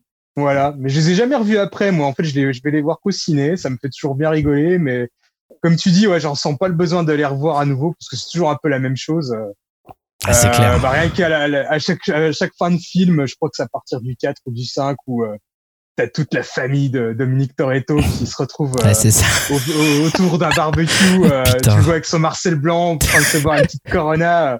Tu vois, c'est limite comme à la fin d'un Astérix où c'est le bon, le bon final. Tu vois, là, c'est le barbecue final. C'est tellement vrai en C'est plus. toujours un peu les mêmes conneries, quoi. Et, mais ce que j'aime bien dans cette série aussi, c'est que dans chaque épisode, il, il monte un- toujours d'un cran au niveau de la connerie. Et euh, je pense qu'il y aura bientôt des épisodes dans l'espace ou, enfin, c'est limite des, euh, c'est limite des Marvel, quoi. C'est limite des super-héros sans, sans les, les pouvoirs vraiment. Et encore, quand tu regardes la bande-annonce du 9, je sais pas si tu as vu la bande-annonce du 9 Non. à un moment donné, t'as Dominique Toretto qui est debout sur une bagnole. Il y a une bagnole qui est projetée, euh, qui fait des tonneaux, qui arrive vers lui. Lui, à main nue, il la pousse et tout. Il arrive Quoi sa voiture. ouais, ouais, des choses comme ça. Ah en ouais. plus, son frère, c'est John Cena et son frère, c'est un méchant. Mais euh, toute, ce- toute la famille de Dominique Toretto ne savait pas qu'il avait un frère. Attends, il y a John des Cena le prochain là? Oh putain. ouais, il va, il va faire le grand méchant de l'histoire. Euh, je crois qu'il y aura encore euh, Charlize Theron dedans. Oh la vache. Et, euh, ce ce qui est marrant, c'est qu'en plus, c'est que c'est vraiment mais les, des, des purs euh, nanars de compète. Et ils arrivent toujours à avoir des, des castings assez dingues, bah, comme Charlize Theron. Il y a, euh, euh, je sais plus comment elle s'appelle, euh, une actrice assez re- reconnue quand même. euh, c'est pas Hélène Mirren qui est dedans aussi, non, je sais. Je sais pas. Mais attends, il y avait Charlize Theron dans, euh, avant là? Ah bah je crois que c'est la méchante du 7 ou du 8. Oh putain. Ah ouais, c'est quand même. Elle du- revient pour le 9 aussi. hein. Il y a quand même du casting, effectivement, comme tu dis, quoi. Merde. Ouais. Euh, j'y pensais en fait, j'ai un film, je sais pas si Dimi en a parlé, c'est Extraction. Ah, ça, Ah c'est bah, une bonne j'allais- idée. J'allais en venir- j'allais y venir, mais vu que t'as Ah bah non, mais vas-y. Ah non, On non, bah en Yao, on a, deux, on a envie de... Ouais, voilà, on vous écoute tous les deux, Yao, qu'on t'entende un petit peu sur Extraction. Euh, si, si, bah, en fait, du coup, euh, bah, avec Dim, on a des différences sur cet acteur beauf là, qui joue euh, Chris euh, machin chose Thor là, sur sa filmo euh, de qualité. Et donc, du coup, il y a eu un certain buzz sur ce film, là, euh, sorti récemment sur Netflix. Euh, En français, c'est Tyler Rake. Voilà. Et en gros, c'est un film réalisé par un, cascadeur, c'est Sam Hargrave. Je crois qu'il a rien fait avant, c'est surtout qu'il a fait des casques. Voilà, c'est lui qui doublait Chris Evans dans les Avengers et les Captain America. Donc il est assez rodé. En plus, c'est les frères Rousseau qui produisent ou qui font le scénar, je sais plus. Ou c'est les deux Les deux, je crois. Donc, euh, donc, je me suis dit, allez, pourquoi pas. J'ai du temps, j'ai eu un moment, je me suis dit, j'ai du temps à perdre, je vais voir un film bourrin. Parce que j'avais vu un gif tourné où il avait l'air assez euh, brut de décoffrage de film. Et donc, du coup, le pitch, euh, en gros, ça tient sur une ligne. Hein. c'est le mec qui est envoyé au Bangladesh pour sauver, enfin Tyler Rake est envoyé au, Bangladesh pour sauver le fils d'un trafiquant de drogue qui a été enlevé. Donc lui, étant un mercenaire aguerri, il réalise combien sa mission s'avère dangereuse et bouleversante. Et donc je crois que le film il est pas trop long en plus. pas de ouais, 1h40, 1h50. Donc euh, ouais, ça fait le taf. en gros, après moi le scénar, euh, je vais passer là-dessus. Je trouve que c'est un peu un peu convenu. Euh, on sait très bien ce qui va arriver. Enfin, on voit déjà le perso un peu dépressif euh, qui cherche en gros une sorte de. Mm. il va en finir dans cette mission. Il a plus goût à la vie, quoi. Je sais pas si on peut spoiler ou pas pour ça. Bien sûr qu'on spoil. Hein. de toute façon, ici, voilà, c'est Tyler Rake. hein, J'ai envie de te dire, c'est pas la grosse ah, surprise. ouais, j'y ai pas fini. pour être tout, à fait transparent. Ah bah, j'ai pas, de spoiler. Mais si, si, tu peux y aller, je m'en fous. Hein. C'est pas. Ah, parce que, en gros, on sait que on nous montre pendant tout le film qu'il a perdu son fils et c'est un trauma pour lui. Donc, du coup, il va euh, dans, dans, cette euh, opération, il n'a plus grand chose à perdre. Donc voilà, mais hormis le scénar, euh, je trouve que quand même c'est niveau technique, c'est une sorte d'Atomic Blonde 2, j'ai trouvé dans le genre. Euh, bah pareil. Ouais, bah d'ailleurs, il partage avec ce film, avec Atomic, avec Atomic Blonde, il partage quand même un plan séquence. un plan séquence euh, assez ouf quand même. J'avais pas vu venir et ça démarre quand il est dans la bagnole. Après, tu vois, ça se passe sur plusieurs étages avec les mecs. Après, bah, je trouve ça super violent, super bien fait, mais peut-être un peu trop dans la chorégraphie. je trouve que c'est toujours le problème de ah, ce genre de plan séquence. Tu, sens que bah, c'est un peu on, les, on a un peu comparé aussi le film euh, avec euh, les John Wick. Bah oui, forcément. Et euh, là, Julien, ah non, Julien, t'es parti. Euh, oui, on, on, pouvait comparer ça ouais, avec John Wick, mais bon, et voilà, c'est ce qu'on peut appeler des films de cascadeurs où c'est vachement chorégraphié. pour le coup, ouais, pour le coup, les cascades sont, enfin, les scènes d'action sont ultra lisibles et bien découpées. C'est ça qui est. Qui ouais, ça, ça fait plaisir, hein, parce que je trouve qu'en ce moment, les films d'action, des fois, ouais. pas très lisibles. Là, franchement, tu t'en prends plein la tronche. Et...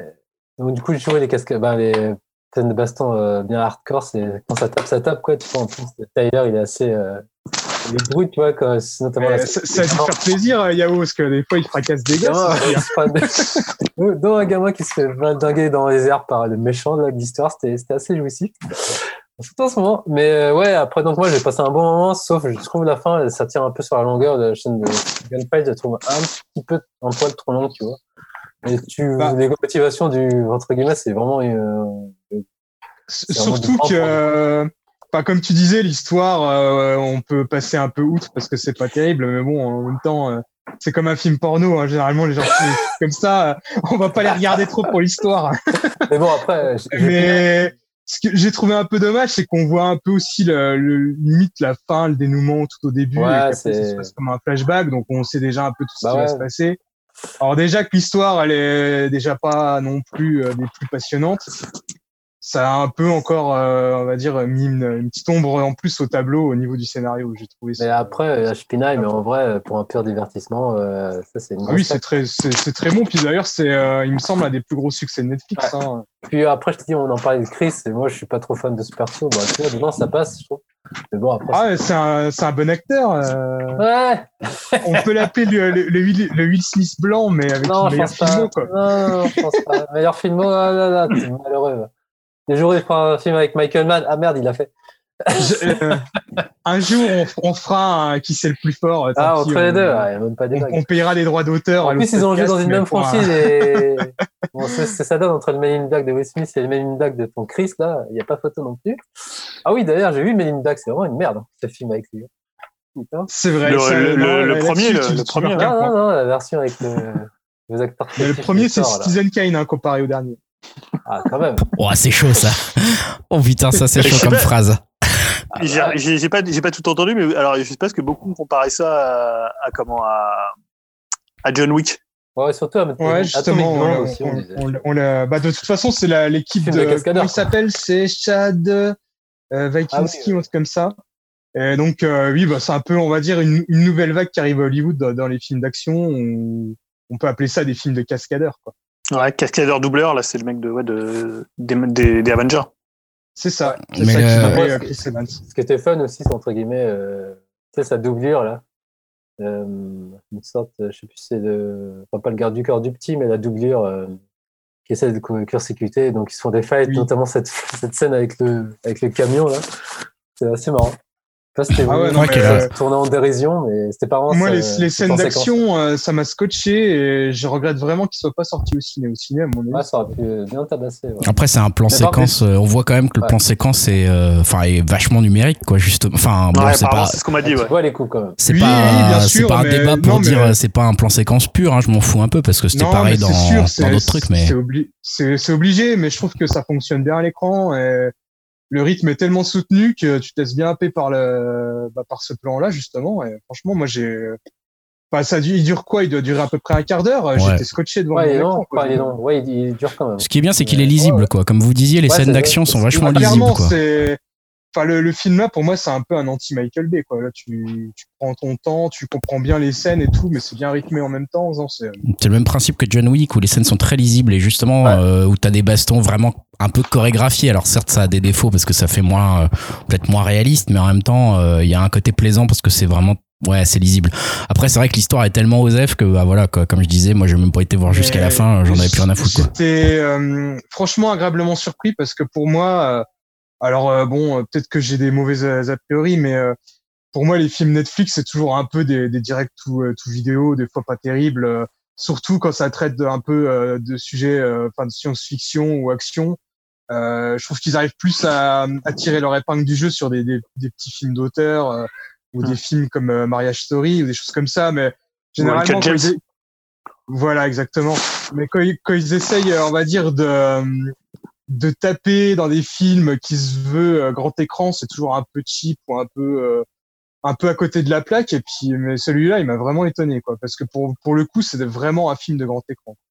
Yep, moi, le seul souci, c'est bah, comme d'hab. Après, j'espère qu'ils vont pas en faire une franchise, tu vois. Parce que là, ah bah, là, il parle déjà d'une suite. Hein, ah merde. Ah, voilà, Et en même ah, temps, c'est tiré, hein. euh, c'est tiré d'un comics. Alors, je sais pas si le comics c'est un one shot ou il y a plusieurs. Ouais, j'espère. Parce que du coup, là, si le mec il revient, ça serait totalement de la merde. Sauf s'il faut un épilogue où j'en sais rien. Enfin, genre un peu avant dans sa vie, j'en sais rien. Mais... Bah écoute. Enfin, ça serait dommage. Mais bon, après, hein. ils sont, tout, est, tout est permis dans cette industrie. Euh, c'est ce que j'allais dire à Hollywood. Hein, les, les morts ne sont jamais vraiment morts. Mais ouais, en tout cas, non, juste pour dire, en, en termes d'action, euh, vraiment, euh, ça dépote bien. J'ai passé un ouais, hein. c'est une très très grosse surprise au niveau de l'action. Je sais pas si on verra mieux en actionnaire cette année. Ouais. Bah, pour moi, c'est euh, comme John Wick, c'est dans, la même, dans la même tranche que John Wick, que du bon. Quoi. Bah, D'ailleurs, hein, aux États-Unis, ça s'appelle Extraction, et là, ils bah, il ont nommé euh, Tyler Rex, c'est peut-être pour faire euh, pour rien, bah, ouais. aspect franchise à John Wick. C'est ça, John Wick.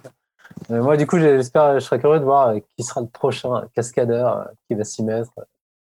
Genre un répart, tu parlais de répart qui va faire son film aussi. Ouais, je sais pas, ça fait quand même plus de 20 ans qu'il est dans le métier, à mon avis. Euh... Ouais, il doit avoir les boules. Je me dis, putain, moi aussi, il faut que je fasse. Ouais, je sais pas. pas je, je, lui souhaite, en tout cas. Et euh, sinon, petite parenthèse, parce que bah, on parlait de Tyler Reck qui était tiré d'un comics, on a parlé de Vin Diesel euh, avec Fast ah. and Furious. J'ai oublié de, voilà, j'ai complètement oublié d'en parler euh, dans mes notes, mais j'ai vu Bloodshot sur Amazon Prime qui était euh, censé sortir au cinéma euh, fin mars. Et ben, franchement, pour le coup, autant que Tyler Rex, c'était vraiment un film de petit écran qui aurait dû se retrouver sur grand écran, alors que là, c'est complètement l'inverse. Euh, c'est vraiment de la grosse grosse merde. Euh, c'est mon avis tout le cachet a été englouti dans le salaire de, Vin Diesel. Euh, ça se passe la plupart du temps euh, dans une espèce de, laboratoire où on découvre un Vin Diesel, un, un super soldat qui s'est fait tuer mais qui revient à la vie et qui devient invincible et tu dois avoir une ou deux scènes d'action euh, tout en, en image de synthèse euh, toute moisie. Euh, l'histoire, elle est cliché comme c'est pas possible. Les personnages sont inintéressants. Vin Diesel, il fait du Vin Diesel. Au bout de même pas cinq minutes de film, euh, il en avec son Marcel Blanc en train de serrer la petite blonde du coin, tu vois. et c'est cliché sur cliché. les scènes d'action sont même même pas intéressantes. Il y, a, y, a, vraiment rien. C'est zéro absolu ce film. Et je suis bien content finalement qu'il soit pas sorti au ciné. Attends, toi, si tu dis que c'est nul, c'est que c'est vraiment une catastrophe. Quoi. Pour le dire, même pas un film, c'est que c'est chaud. Quoi. Bah, je le En fait, euh, il y a quand ah, même des pas films, mal. Franchement, des films attends. merd- il y a des films, c'est vraiment des, des grosses merdes, mais euh, ils sont plaisants à regarder. C'est des, bons nanars, mais là, c'est même pas un bon nanar, quoi. Je me suis fait chier devant. Tu peux même pas rigoler un peu là devant ton bon vin là, euh, le fait qu'ils remettent un, un petit débardeur blanc là, c'est drôle, c'est un peu. alors c'est physique. Moi, franchement, mais euh, faudrait d'ailleurs même pas que je le croise en vrai, Vin Diesel, parce que je vois sa gueule, je suis explosé de rire. quoi. Dans n'importe quel euh, rôle, il est obligé clair. de me faire rire. Il a tellement une tête d'abruti. Hein, Le mec est mais- mono expression quoi. Il a, il a, il sait pas absolument pas jouer autre chose que rien. Tu vois, il joue rien. Il est face de cire quoi. Enfin voilà, je, je- moi on va dire dans la vraie vie, je crois plus à un soldat immortel comme dans Bloodshot que une gueule de con comme Vin Diesel qui se tape des, des pures bombasses. Mais c'est ça qui est trop drôle. C'est pareil dans, c'est pareil dans Et Fast and Furious. C'est à Je un sûr moment. en plus que ce, ce blaireau il doit se trouver trop beau gosse et tout. Je l'imagine bien devant sa, sa petite armoire avec sa glace, là, regarder ses Marcel blancs. C'est marrant parce que dans un moment dans Fast and Furious, t'as sa sœur qui dit ah ouais, il est comme ça, Dominique euh, Toretto, je sais pas quoi là, il, il est magnétique, il attire les femmes et tout. Mais on se regardait là avec ma copine, on se disait mais attends, de qui il parle là C'est c'est Dominique Toretto, c'est Vin Diesel là? On ne comprenait même euh, plus le film tellement ça paraissait gros quoi. Dans Il s'appelle vraiment Dominique dans- Toretto? Ouais, je crois que c'est Ouais, ouais, Dominique dans- Toretto. Enfin, ouais, dans dans, les, euh, ouais, ouais, dans Vin Diesel, c'est son nom. hein. Et dans, Dans Fast and Furious Ouais, dans Fast and ouais, ouais, Furious. dans, ouais. les, dans Fast and Furious, il sort avec euh, Gal Gadot en plus. Ouais, euh, non, c'est le, c'est l'asiatique qui joue, euh, qui sort avec Gal Gadot dans. Ah ok, d'accord. Bon, ça me rassure quand même un peu. Ouais, c'est ça. Et, du coup, je crois que Kassovitz, il serait d'accord avec toi, dis-nous. Oui, je pense aussi, quoi. Mais euh, je pense que le Rock aussi serait d'accord avec moi. Et, Ouais, euh, peut-être, beaucoup d'autres, euh, beaucoup d'autres gens à Hollywood. hein. Je pense que s'il a un peu, euh, s'il a du mal à décoller euh, autre part que dans les Fast and Furious, je pense que c'est pas pour rien non plus. Il faut le comprendre, il a plus sa franchise, euh, donc il essaie de rebondir. Il a plus Triple, Triple X aussi, ça, ça a plus marché. ça a marché. Pitch Black aussi, ouais. Pitch Black. Mais d'ailleurs, Ouais, Pitch Black encore, c'était plutôt Ouais, pas intéressant. premier. Ah, Ouais, attends, parce que c'était pas lui qui c'est avait, pas- c'est lui qui avait produit ou, ou je sais pas, ou scénarisé ou réalisé peut-être même la suite de Pitch Black? Vin Diesel ou je me plante les complètement. chroniques de Riddick. Euh, Ouais, ouais, il l'avait produit et il a dû euh, co-scénariser. parce que c'était pas mal. C'est sa Hein. licence de cœur, ça. hein. C'est pas, enfin, sa licence préférée, c'est Riddick, c'est pas Fast and Bah, Furious. hein. c'est pas mal. Hein. euh, Riddick, Moi, je préfère, moi, je préfère Chronique de Riddick à Pitch Black. Ouais, moi aussi. Hein. Il est, euh, oui, il deuxième. tellement au taquet qu'il avait C'est le même deuxième aussi Chronique de Riddick. participé. Ouais, il euh, ouais. avait aussi participé aux jeux vidéo qui étaient sortis sur Ouais, Xbox. ouais, apparemment l'histoire était ouf aussi. Ouais, ouais, ouais. euh, je pense qu'il serait revenir. pas, euh, il serait pas contre un quatrième, mais euh, vu que le troisième, euh, bah, même les chroniques de Riddick, ça fait un, Ah, il y a eu un troisième. Ah oui, je m'en souviens. Oh putain, je savais même pas Oui. qu'il y a eu un troisième, moi. Ça s'appelait juste euh, Riddick, qui était un faux reboot du, euh, enfin, Ah un oui, faux remake du premier. Ouais, ouais. Euh, Ah, ok. Bon, bah, en tout cas, donc Bloodshot à éviter plutôt. si on a bien compris. Non, non, Greg, Greg t'as mal compris. En fait, tu veux dire, c'est pas C'est mal. pas mal, quoi. Vraiment bon. Non. Ah, arrête. Ah, là, il a dit vraiment que c'était pourri. Il a dit vraiment que c'est pourri, donc ça doit l'être. Ah oui, je vous jure, les gars. Ça doit être violent. Ça doit être même assez violent. Euh, ok, bah écoute, euh, merci pour ces à la fois Tyler Rek et, et voilà et Bloodshot euh, dont vous venez de nous parler tous les deux. Euh, Julien, peut-être. Euh, Je sais pas si tu as encore des choses vidéo ou si tu veux passer aux jeux vidéo ou à la musique Non, ou tout. non, non, Vas-y, encore fais-toi plaisir. Fais-toi plaisir, on t'écoute.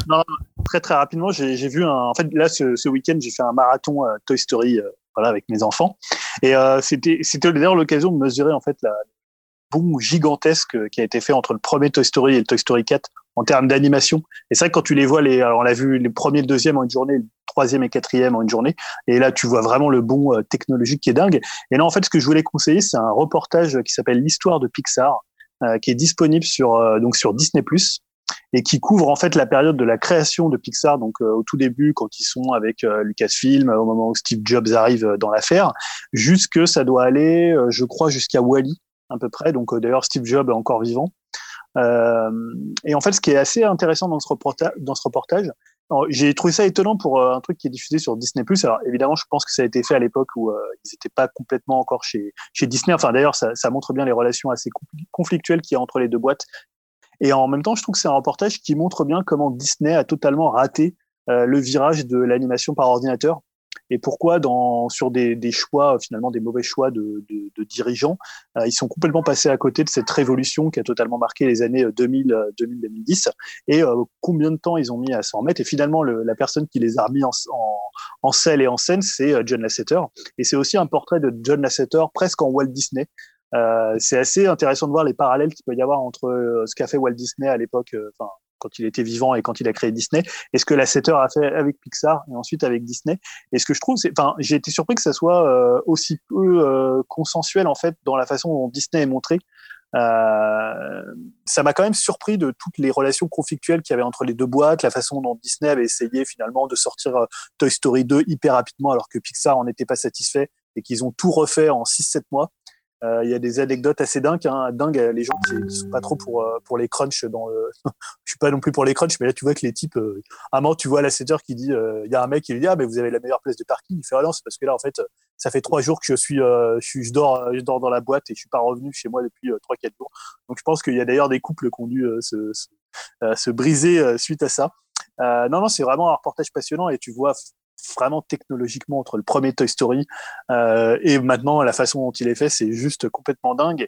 Et euh, voilà, pour moi, Pixar avec euh, Ghibli, bah, c'est, je pense, le studio d'animation le, plus, le plus influent bah, depuis Walt Disney. Et tu vois vraiment cette obsession de créer de l'animation par ordinateur et euh, cette idée que eux Disney ils disaient non non nous c'est l'animation dessinée qui jamais on fera des grands films par ordinateur et la façon dont ils ont complètement retourné euh, toute l'industrie. Et ce qui est marrant aussi c'est que c'est finalement la plupart sont là depuis le début John Lasseter Pete Docter Andrew Stanton Brad Bird qui arrivé un peu après. Il y a notamment des images quand tu le vois la, la première fois qu'il arrive dans les studios Pixar pour tourner enfin pour commencer les Indestructibles. Donc il y a plein de choses hyper intéressantes dans ce docu. Je le conseille vraiment ça dure une heure et demie. J'aimerais vraiment qu'il y ait une suite voilà sur ce qui se passe après entre, on va dire, Wally et, euh, et maintenant. Je pense qu'il y aurait encore pas mal d'anecdotes à. Ah ouais, sur la 7 Hein. Sur la 7 ah, bah ouais. Partie censurée. Ouais, ouais, non, ouais. Partie ah censurée, mais même, euh, même la façon quand John Lasseter est arrivé chez Disney, comment il les a relancés, notamment avec Volt, après avec Réponse, avec euh, La Princesse et la Grenouille, même des Utopies aussi, où il est producteur, il est devenu vraiment le numéro 2 de, de Disney. Euh, ouais, après, oui, il y a peut-être des choses à raconter en, en termes plus, euh, plus scabreux et d'en faire un Weinstein Beast. Hein. Je pense pas que ce soit à ce niveau-là, mais voilà, il a eu des problèmes. Mais après, indépendamment de ça, je trouve que ça reste quand même un génie assez visionnaire. Bah, bah Et c'est surtout un authentique fan de Disney. En fait, il a commencé à bosser dans les parcs euh, d'attractions, tu vois, à faire ah des ah, lambda. Et après, on lui a confié la gestion des parcs.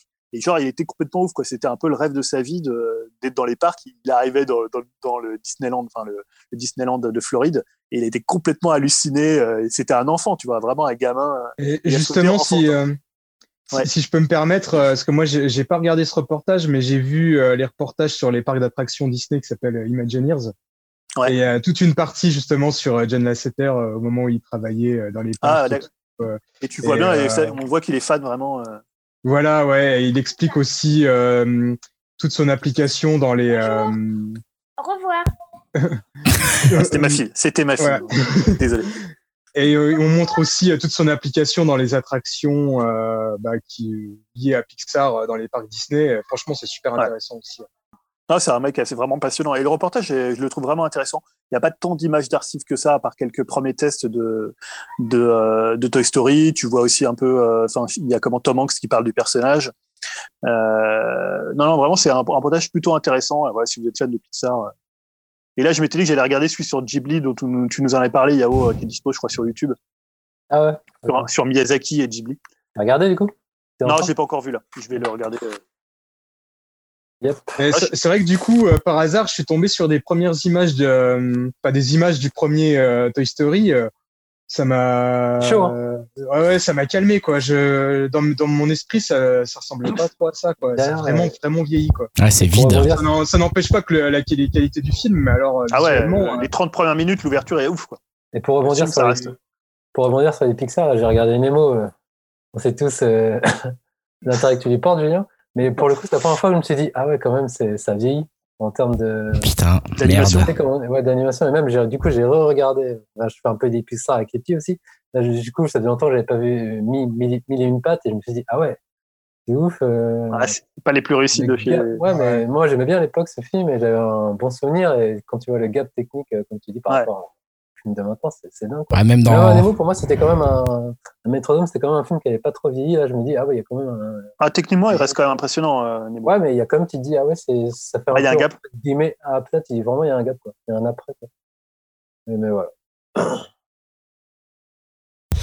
Voilà, Eh je sais bien, pas si, qui, qui veut, qui veut enchaîner. merci. euh, Euh, bah non, bah tu peux, tu peux conserver la parole hein, si tu as encore euh, d'autres consommations euh, vidéo à nous, à nous conseiller. je te dis, à Ouais, part les, ouais. les, les Fast and Furious, il y a pas grand chose Non, hein, qui m'occupe. Je voulais parler d'une série qui est diffusée sur Netflix qui s'appelle Afterlife.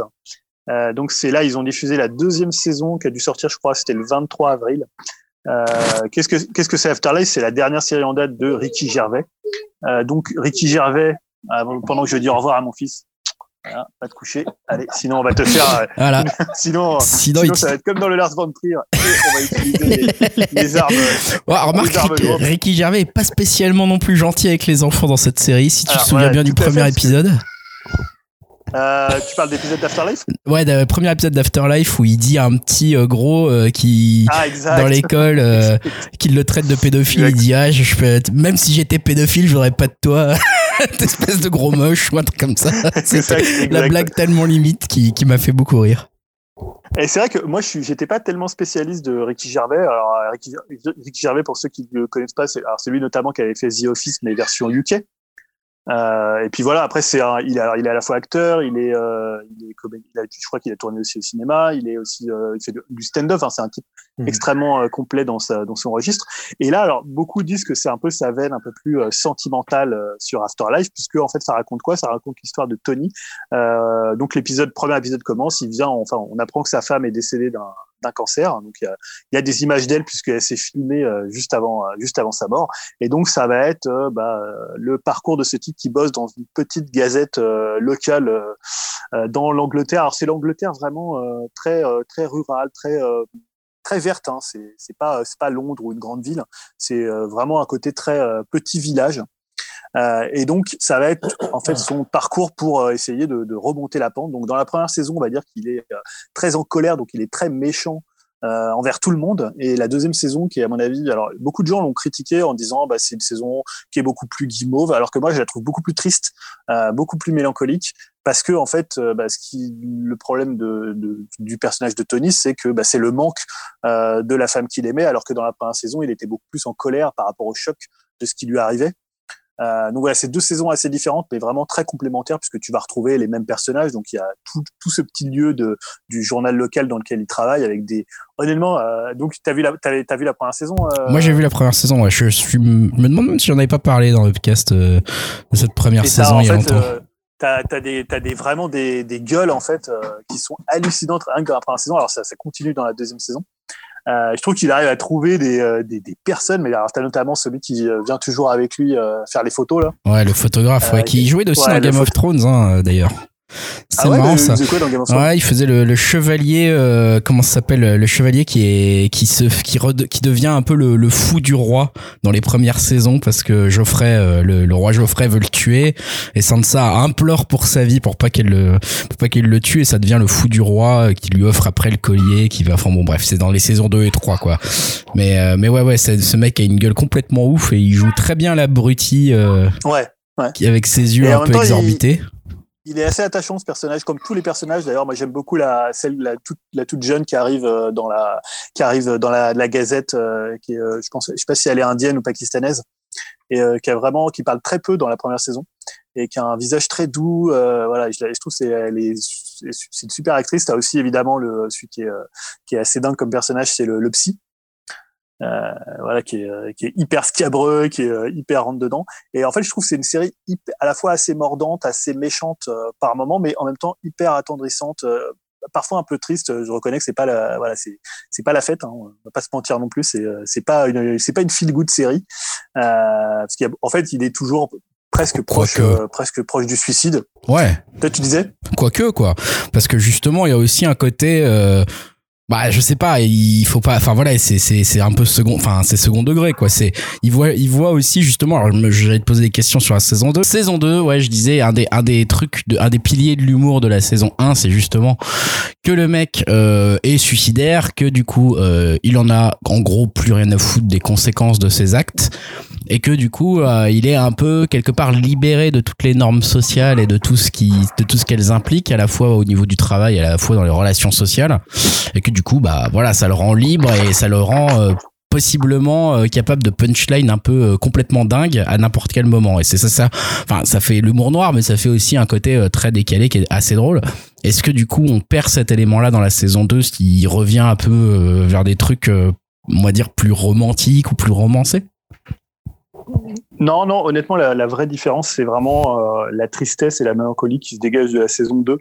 Euh, mais il y a toujours ce côté. En fait, il est plus tendre avec les gens qui sont autour de lui, qui sont, qui, l'apprécient, tu vois. C'est-à-dire tout, euh, il, il, va toujours être un peu méchant. Il va toujours être, tu vois, sarcastique avec le, le, monde, le monde extérieur, mais par contre, avec le petit groupe qui est autour de lui, il va être peut-être un peu plus tendre que parfois il pouvait être un peu méchant dans la première dans la première saison quand tu ne connais pas le personnage. Mais on va dire que c'est quand même une évolution assez logique, euh, assez logique du personnage.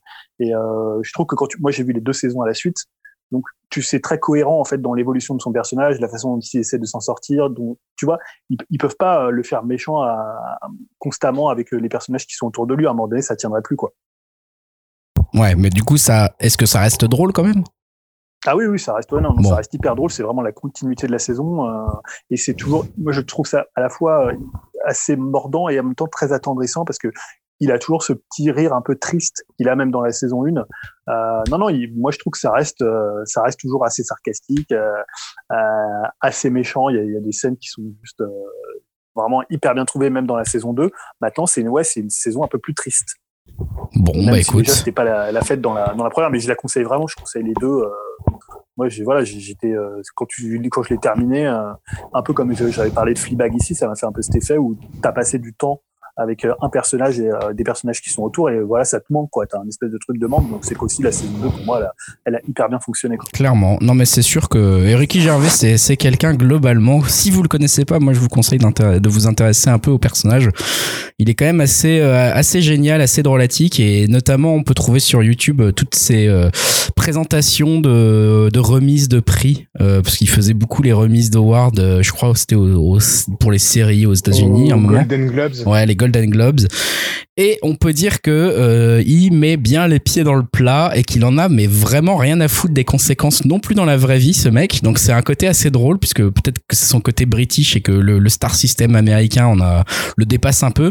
Donc il n'hésite pas à vraiment balancer des dossiers en live sur euh, tout le monde qui sont euh, parfois un peu gênants. Et d'ailleurs il a été demandé à ce qu'il soit arrêté de qu'il arrête de présenter les Golden Globes à cause de ça.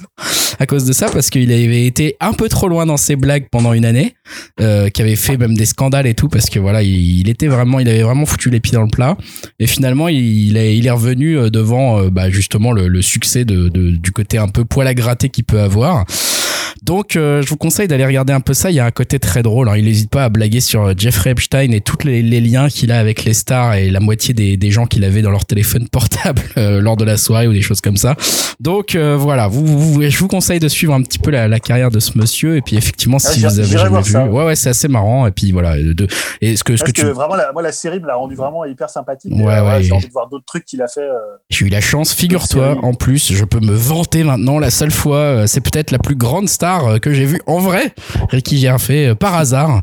La seule fois où il je... fait des mariages avec des mannequins, il fait tout. Non, mais tu sais, voilà, la seule fois où j'ai été, euh, la, la, seule fois où j'ai été euh, à, à, New York pour visiter, bah, je l'ai croisé dans la rue, Ricky Gervais. Et ce qui est marrant, c'est qu'on n'était pas nombreux à le reconnaître. Et, euh, et, du coup, il était très sympa quand on allait le voir. Ah, il m'a reconnu. Ouais. Il m'a dit Moby, c'est ah, toi Ouais, ouais, ouais. Et euh... dit, ah, je, dis, podcast, je dis, ouais, bien sûr, Moby. Et non, non, et voilà, non, non, non, mais c'est, il était, il, il, il, était en plus très cool, donc euh, ça, ça rejoint le personnage un peu sympathique euh, qu'on peut, qu'on peut voir dans la série ou euh, qu'on peut voir dans ses discours, quoi. Voilà, un peu à l'air Chabat, je trouve parfois il me fait penser. Enfin bon, voilà. Pour la comparaison, je vais m'arrêter là. Je sais pas qui veut parler, Dimitri peut-être. Eh ben écoute, avec plaisir. C'est Ouais. sur Netflix, hein, on l'a pas dit. Ouais, sur C'est sur Netflix. J'ai Netflix. des mini recos euh, YouTube. YouTube, vas-y Yao, parfait. Ouais, en fait, euh, vu que je suis dans une sorte de nostalgie des primes, tout ça, je repensais à Saint Seiya et vu que sur, euh, j'ai découvert une chaîne qui s'appelle Chaîne Nébulaire et qui parle de, de tout l'univers Saint Seiya. Qu'est-ce qu'il y a? Ça me fait marrer. Chaîne nébulaire, c'est bien trouvé. Et donc, ça parle de, ben, essentiellement de l'anime, mais ça parle aussi du manga. Donc, ça, je trouve c'est assez euh, complet comme chaîne. Ça parle, ça va parler des doubleurs, de l'animation en général, euh, de- des gens derrière l'animation. Donc, ça peut être les, les car designers, c'est des décors, les producteurs, tout ça. Donc, c'est une scène assez complète et, je crois qu'elle est, assez récente. Et là, j'ai découvert et je trouve ça sympathique. C'est, bien fait, donc je vous la conseille pour les, pour les fans de cette licence. Et du coup, ça m'a donné envie de revoir les films euh, qui sont dispo sur YouTube en français, les trois, ou même les quatre, je crois. Et du coup, je trouve qu'il y en a qui ont bien vieilli, d'autres bof, mais je trouve que c'était une certaine animation qui se fait moins de nos jours. Et je trouvais ça plaisant à voir. Et l'autre, euh, ben, c'est Jean-Claude Van Damme. Je suis tombé dessus. Il y a une chaîne YouTube euh, où il donne des cours, ben, du coup, pendant le confinement de, de, bah, de fitness, cardio. Je sais pas si vous les avez vus, les vidéos. Vous avez vu Non, pas encore, moi. et je trouve ça assez marrant euh, de le voir à 63 ou non, c'est là qu'il a 60 balais, je crois. Le mec, il est en putain de forme, quoi. J'ai- Donc j'ai pensé à vous deux, les bodybuilders euh, du confinement. en plus, il fait des vidéos assez, assez euh, marrantes avec ses fils. Donc je vous la conseille aussi. Il est assez, assez d'autodérision, c'est ça qui est bien avec lui, mine de rien. Bon, de toute façon, on avait- on- je sais pas si on avait parlé de. On était sur Schwarzy et Stallone, on n'avait pas fait euh, la On l'avait évoqué. On l'a- On l'avait évoqué. ah, ouais, bref. Enfin, moi, je la conseille aussi, c'est marrant. Il, il, a assez d'humour- il a assez d'humour sur lui. Et puis, on connaît les, les phrasés, les phrases légendaires de Van Damme, quoi. Donc, c'est assez, je la conseille. Enfin, de toute façon, je suis sûr que Dim, il la connaissait bien avant. Non, non, même pas, mais euh, ouais, euh, ça me fait, en- j'ai envie de- de- d'aller voir ça, quoi. Ouais, j'ai- Donc, ouais, il y a une vidéo, tous les jours, il fait son petit exercice. euh. En plus, avec des trucs basiques, genre des bouteilles d'eau, des pommes, des trucs comme ça. Donc, c'est marrant, c'est là, c'est assez. C'est ce qui t'apprend euh, à faire un grand écart euh, entre deux rails de train ou des trucs un peu utiles, quoi. Ça me paraît être la base de Vandame. Non, mais intéressant. Euh, si tu peux nous partager les, les liens, ça serait cool, effectivement, euh, de pouvoir mettre ça. Euh, Dim aussi, je crois que t'allais peut-être prendre la parole, je ne sais pas. J'ai cru voir euh, dans les petites euh, vidéos Zoom. Non, hein, finalement, non. Euh, J'ai cru que tu avais un petit conseil à, à donner aussi en termes vidéo. Si t'en as plus, on peut aussi passer aux jeux vidéo, mais je, je suis Non, sûr. voilà. dernière, je suis sûr pas que ça. Julien a un autre truc, c'est ce que j'allais dire. Dis-nous, Julien. Ouais, une- autre série qui est sur euh, OCS, enfin qui est sur HBO, c'est Run. Euh, donc qui est euh, alors euh, pourquoi j'ai regardé Run, c'est parce que c'est produit euh, par Phoebe Waller-Bridge, donc qui est euh, évidemment l'héroïne de Fleabag. Euh, D'ailleurs, je ne conseille pas du tout de regarder Mouche, hein, euh, la série adaptée de Fleabag. hein, c'est vraiment horrible. C'est vraiment, je, je n'ai pas compris ce, ce principe. Bon voilà, passons sur Mouche avec euh, Camille Cotin. Euh, non, Run en fait, c'est la série de Vicky Jones. Donc Vicky Jones, c'est euh, proche collaboratrice de de, de Phoebe Waller-Bridge. Et euh, Run, c'est une série. Alors, j'en parle maintenant. La, série est pas encore finie, mais il y a encore deux épisodes à passer sur OCS. Mais je la suis. euh, c'est la diffusion US 24 là où tu peux voir l'épisode le lendemain. Euh, donc, qu'est-ce que c'est Run? En fait, c'est euh, à la fois une sorte de comédie romantique et en même temps un thriller et un road movie à pied ou en train.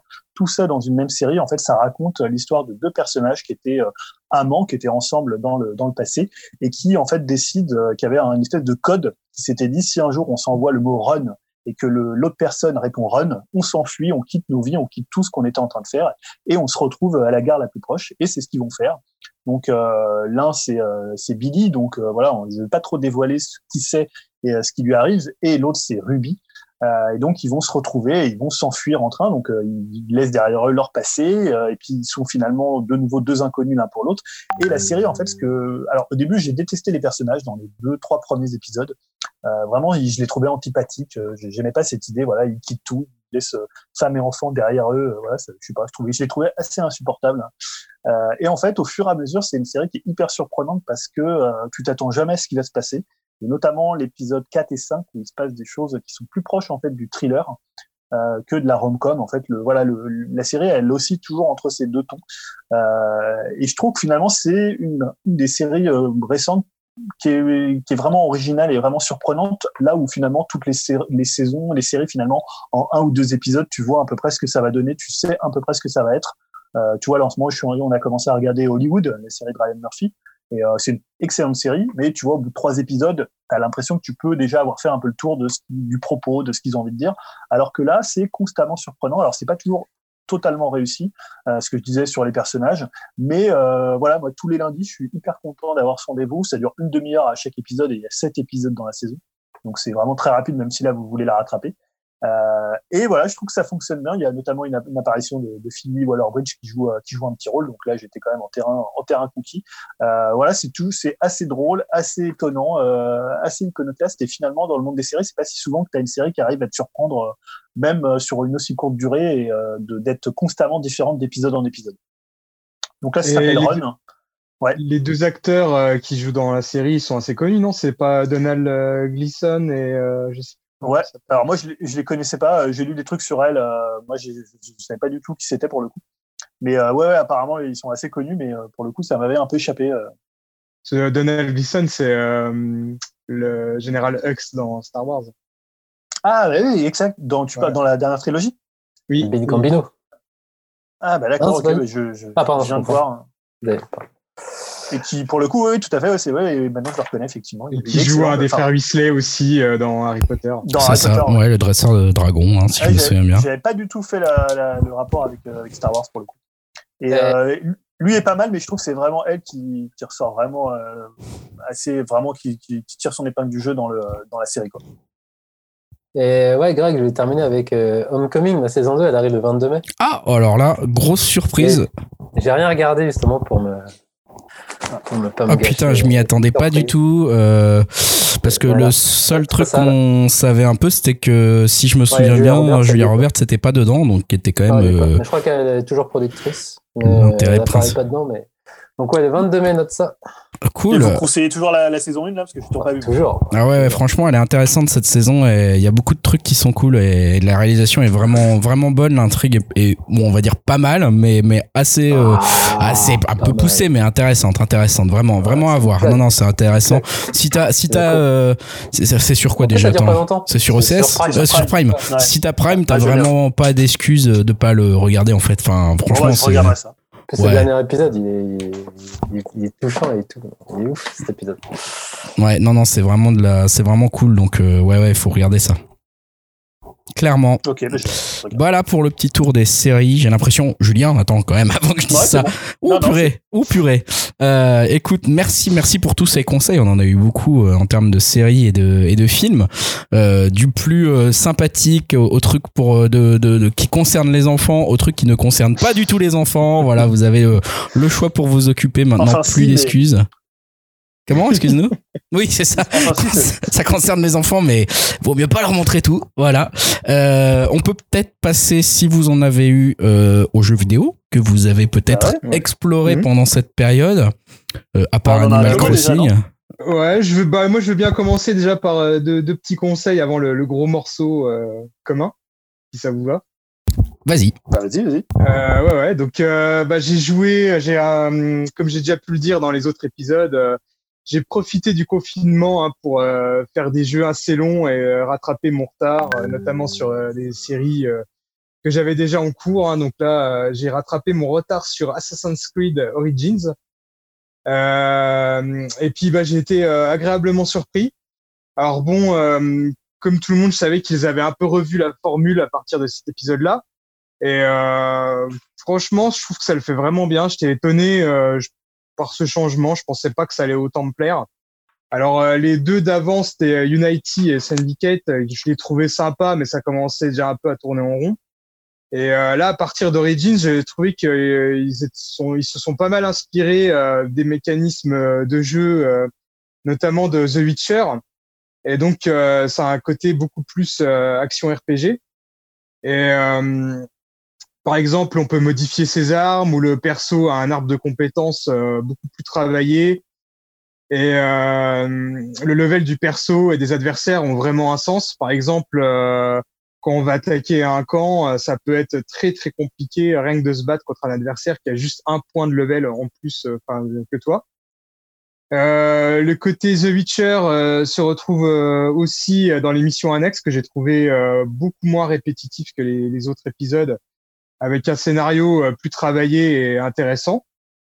Et puis, euh, bon, après, ce que je préfère aussi dans les Assassin's Creed, c'est euh, bah, dans cette saga-là, je pense que c'est vraiment l'ambiance et les décors proposés. Là, euh, bah, l'Égypte, euh, j'ai trouvé ça vraiment top avec euh, toutes les pyramides à aller visiter, explorer pour chercher des tombeaux et tout. J'ai trouvé ça vraiment hyper chouette. Et euh, bah, du coup, vu qu'il n'y a pas trop de ciné en ce moment, ni trop de loisirs extérieurs, je pense que je vais bientôt euh, commencer Odyssey, euh, histoire d'être à jour pour euh, le futur Valhalla, Valhalla qui, qui, sort en fin d'année. Et donc voilà, en ce moment, je suis bien bien hypé sur la série d'Assassin's Creed avec avec cet opus-là. J'espère que Odyssey proposera aussi son petit lot de nouveautés, histoire de pas non plus être lassé trop trop vite. Attends, Dim, si j'ai bien compris, tu as fait 60 heures en deux jours, c'est ça? Euh, déjà, c'était 70 heures, hein, monsieur. j'ai dû, j'ai dû, j'ai dû les faire en 15 jours, 3 semaines. Arrête. Non, non, je te jure. ah, c'est vrai que tu avais 60 séries à regarder. Hein. Par contre, euh, en une semaine, euh, pile poil, j'ai fait euh, le deuxième Tomb Raider, donc le deuxième épisode du, du reboot qui s'appelait Rise of the Tomb Raider. Donc, euh, bah pareil, hein, c'était un peu pour rattraper mon retard. Moi, j'avais plutôt bien aimé euh, le premier épisode du reboot que j'avais fait euh, il y a fort longtemps, vu que c'était, il me semble, sur Xbox 360. Et bah là encore, avec le deuxième épisode, ça a été une bonne surprise, hein, parce que j'avais bien apprécié le, le, premier épisode du reboot, mais c'était pas non plus, voilà, le jeu qui m'avait vraiment marqué.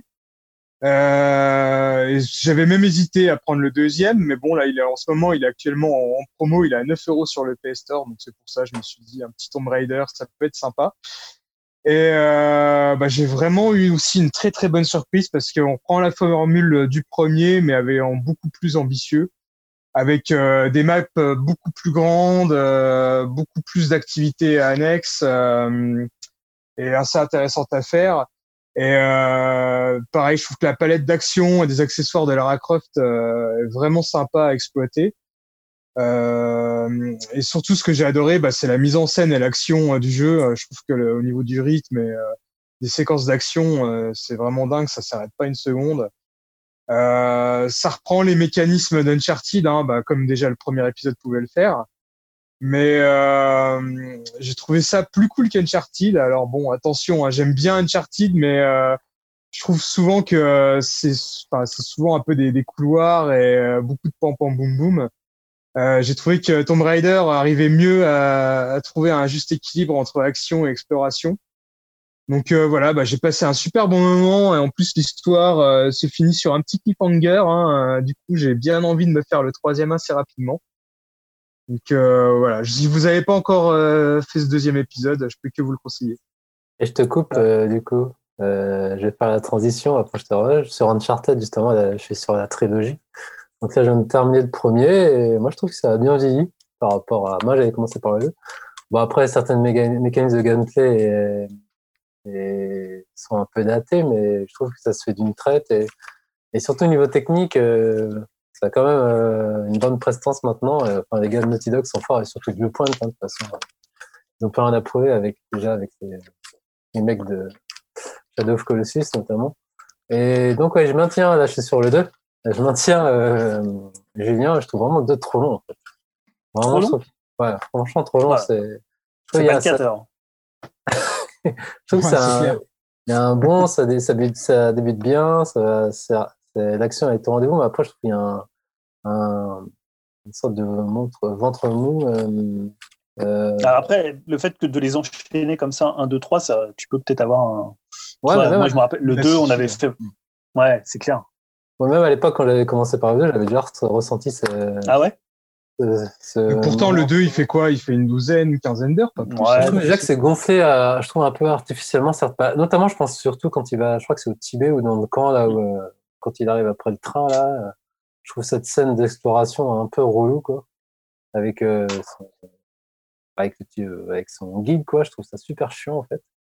Et là, je suis arrivé, ben, je suis après cette phase. Enfin, je trouve vraiment il y a des scènes un peu rajoutées, mais bon. Sinon, je, je prends quand même une grande claque, mais je m'attends ce que je dis, ça m'emmerde en fait.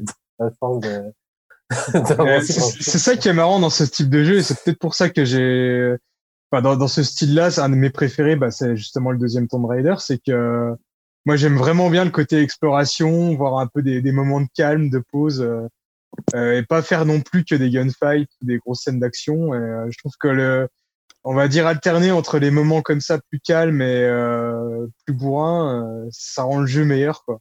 Bon, après, ouais, vas-y. Non, parce que justement, c'est le paradoxe d'Uncharted, c'est que c'est pas du tout un jeu d'exploration ou de, de recherche de trésors, contrairement au deuxième Tomb Raider. Euh, je suis totalement d'accord avec toi, Dim. C'est-à-dire que le deuxième Tomb Raider, c'est totalement un jeu d'exploration. Tu as notamment les, les tombeaux, euh, as les tombeaux, euh, il y, a, il y en a une, je sais plus combien, une dizaine, j'ai oublié depuis que je l'ai fait, mais euh, euh, là où Uncharted, c'est complètement un jeu de, c'est un, un rail coaster, quoi. Et ouais, par rapport à ce que tu dis, justement, euh, j'étais étonné que Dim disent c'est l'exploration Uncharted. Ouais, pour moi, c'est vraiment du pom-pom boum boum. Et limite, les phases d'exploration sont justement un peu reloues, je trouve. J'ai juste être là pour être là. Et de toute façon, ça va. Bah, justement, ce que je disais dans, dans Uncharted, pour moi, c'est vraiment plus des, des couloirs où c'est du pom-pom boum ah mais pas trop d'exploration, quoi. À part un peu euh, Lost, Legacy qui était un peu plus exploration. Ouais, bah même le 4, un peu plus euh, ouvert, un petit peu le 4, ouais. Hmm. Mais donc euh, voilà, donc là je vais quand même terminer le 2, mais après niveau technique, le 2 il envoie quand même du pâté. Hein. pour ah, quand même, euh, faut le dire, Naughty Dog euh, sont ultra balèzes. Moi, tu disais le 4, je vais quand même faire le 3 et le 4, je verrai si je me fais vraiment chier au 3, je vais peut-être euh, zapper, mais mais non, j'ai quand même clairement l'histoire, je m'en fous. Alors là, pour le coup, ça me parle pas du tout. C'est vraiment chercher un jeu où je réfléchis pas, où je tire. le 3, à mon avis, va vraiment pas te plaire, hein, parce que je trouve que c'est celui où il y a le plus d'accalmie, beaucoup de scènes avec son frère et des choses comme ça. Donc, euh, ouais. C'est le plus chiant. Franchement, c'est celui que j'ai préféré. Après, ce qui me fait marrer dans le jeu, c'est toujours le côté indie, euh, le mec qui désingue, je sais pas combien de gens, de, de personnes dans une journée, et Pépé, il rentre chez lui comme si c'était rien n'était, quoi. Bon, après, c'est marrant de voir les archétypes du jeu vidéo. Mais, mais c'est ça un peu, moi, mon paradoxe, c'est que j'aime bien les, les gros jeux AAA comme ça, mais euh, ces jeux-là, ils ont souvent tendance à être euh, un peu trop bourrins ou tu peux pas, on va dire, euh, profiter d'un paysage ou euh, d'une zone d'exploration sans te faire attaquer par des, ennemis. et alors que voilà, quoi. Par exemple, j'avais fait aussi récemment euh, Horizon Zero Dawn où euh, voilà des fois il y avait des paysages magnifiques et toutes les deux minutes il y a une, créature à la con qui vient t'attaquer euh, c'est un peu chiant. J'aime vraiment bien les, j'aime vraiment bien moi les moments de pause dans ce type de jeu pour vraiment profiter du côté exploration justement. Dixit le mec qui a dit Shadow of aussi c'est de la merde. Putain. ah, là t'avais le temps de voir un beau paysage ah, ouais mais oui j'ai plus la patience, moi, en ce moment. Là, j'enchaîne tellement, tellement de jeux que voilà. J'ai plus la patience, mais passer 70 heures sur un jeu. Oh, ouais, mais c'est une licence que je connais. Je suis dans mes pantoufles. Je suis bien, quoi. J'ai pas envie de sortir de ma zone de confort en ce moment. Il est comme Vin Diesel dans un, dans un espèce de, de body blanc, quoi. C'est dans cette espèce de... On te reconnaît bien là, Dim, de toute façon. Une petite couronne à la main, tranquille. un petit barbecue avec la famille, on est au propre, quoi. Écoute, merci pour ces conseils. Euh, ça, c'était les deux conseils avant d'attaquer le, gros morceau, si j'ai bien compris. Hein. Vous me dites si je me trompe. Du coup, euh, comme le l'auditeur lambda, finalement, de Dubcast, je bout d'impatience afin de vous poser la question, mais quel est ce gros morceau dont vous vous allez nous parler tous les trois, si je comprends bien? Euh, allez-y, lâchez-vous. Euh, bah, c'est surtout euh, le jeu, enfin, au jeu auquel on a joué tous les trois. Oui, voilà, c'est ça. Donc, c'est surtout ça. Donc, je pense que tous les trois, vous aurez peut-être, je ne sais pas, une vision différente du jeu. bah, quel est-il? je, je, vous laisse parler. Allez-y. Hein. Alors, on va parler évidemment de Streets of Rage 4, hein, qui est sorti, je sais plus quand d'ailleurs, hein. c'était fin, 15 jours, fin avril, ouais, il y a 15 jours, donc qui est sorti un peu partout sur sur Steam, sur PS4, sur Xbox, sur Switch. Euh, je sais pas si on va présenter Street of Rage. Hein. Je pense que les gens qui nous écoutent, ils sont quand même assez euh, assez connaisseurs. Hein. Ah si, tu peux le dire. Hein. C'est le sous Final Fight, mais vas-y. c'est le jeu qui a donc ringardisé Final Fight. Euh, non, non, Comme Burning Fight, c'est ça, ouais. Non, Burning Fight, c'est vraiment un clone de, de Final Fight, alors que Street of Rage était quand même. Non, non, Street of Rage, en fait, ce que la particularité, c'est que c'était un jeu qui avait été créé uniquement pour la Mega Drive, ouais, pas du tout pour l'arcade. Euh, ce qui est une différence assez fondamentale. Et c'est surtout un jeu qui a brillé et qui a eu une influence, euh, je pense, assez fondamentale par ses musiques, euh, voilà, qui sont devenues totalement cultes hein, et qui ont eu, je pense, quand même une influence même sur euh, toute l'électro 80, le revival. voilà, il y a, euh, que, voilà, Koshiro, c'est quand même quelqu'un qui a, qui a marqué. Euh, et là, en fait, donc, c'était quand même étonnant. Il y a eu trois Street of Rage, donc de revoir Street of Rage des années après. Et donc ça a été repris en plus par des Français, enfin pas que, mais par notamment des Français, puisqu'on retrouve dedans bah, Dotemu, Lizard Cube et Guard Crush. Donc je crois que Lizard Cube, eux, ils s'étaient occupés de, c'est eux qui avaient fait Wonder Boy 3. Hein. Ouais, Dragon Stripe. Ouais. ouais Dragon Stripe. pour le coup, Dotemu, ils, ils sont sur Windjammer, ils étaient sur les portages et ils sont notamment sur Windjammer 2. Et Guard Crush, pour le coup, je les, moi je les connaissais pas, je sais pas ce qu'ils ont fait avant.